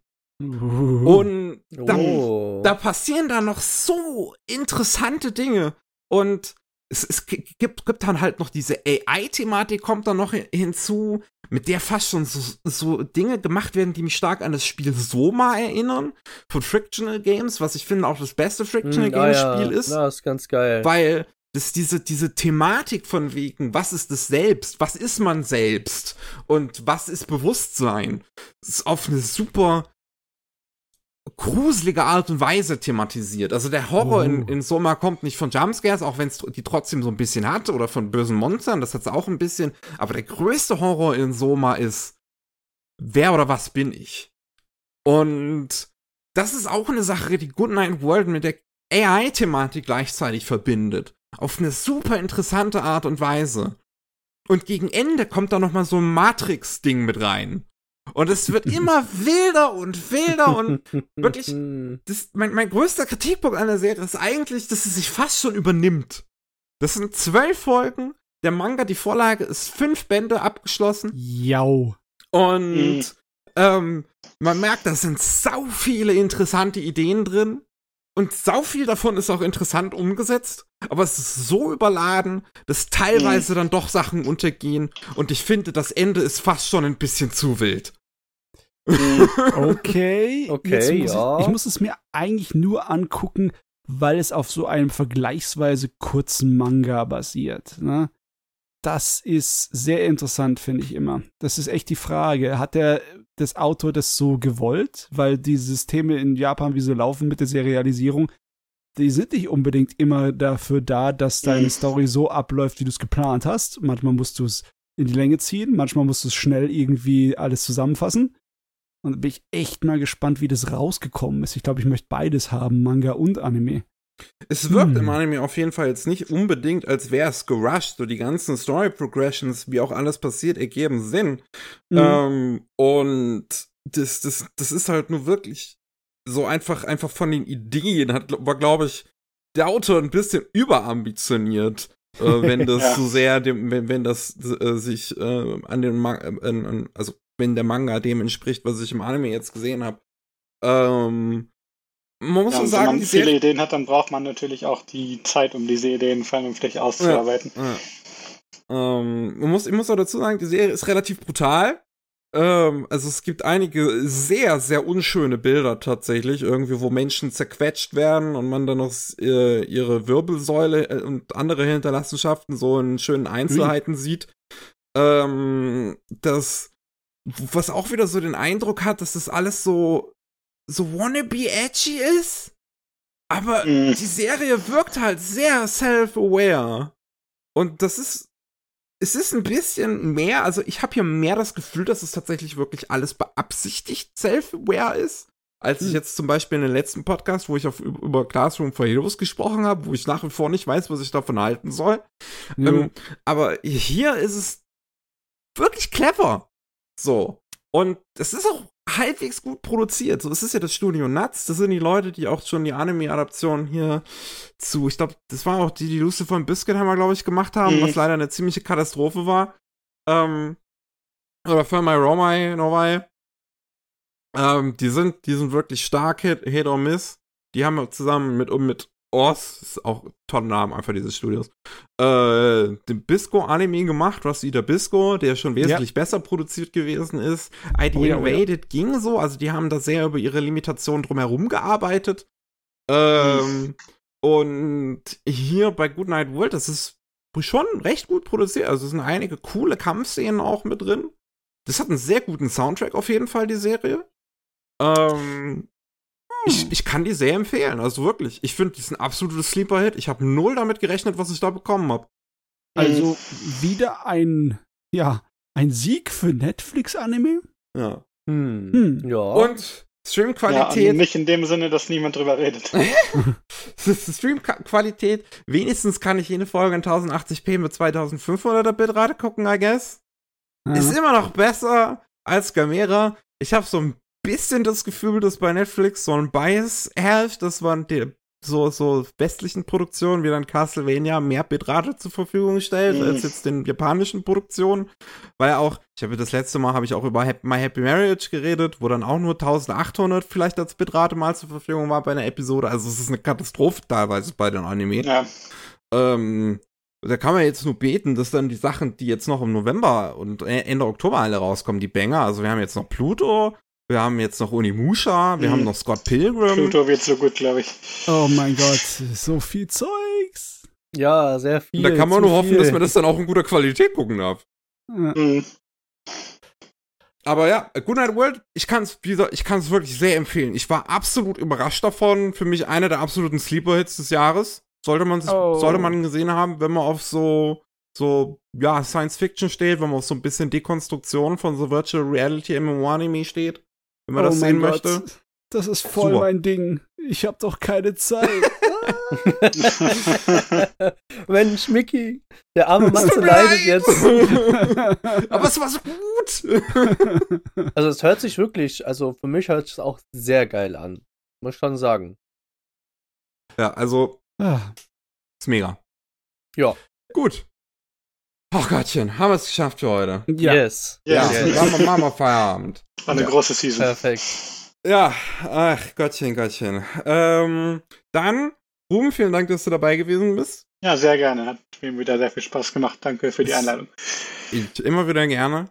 Ähm, dann wenn ihr mehr von uns hören wollt, es gibt jeden äh, Mittwoch gibt's Rolling Sushi. Diese Woche gibt's auch gleichzeitig mit der kranken Miki auch den kranken Micha zu hören.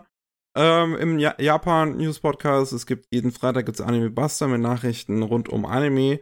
Und in zwei Wochen gibt's dann wieder den nächsten Anime Slam Podcast. Diesmal mit Ghibli Runde 2. Wir reden über die nächsten zehn Filme, angefangen von äh, Pompoko bis, ich habe das vorher notiert. Was war der letzte? Arietti. Mhm. Ja, da bin ich mal gespannt. Da sind noch einige dabei, die ich noch nicht gesehen habe. Ähm, jo. Bis dahin, ne? Jo, Tschüss. Mach's gut, ciao, ciao.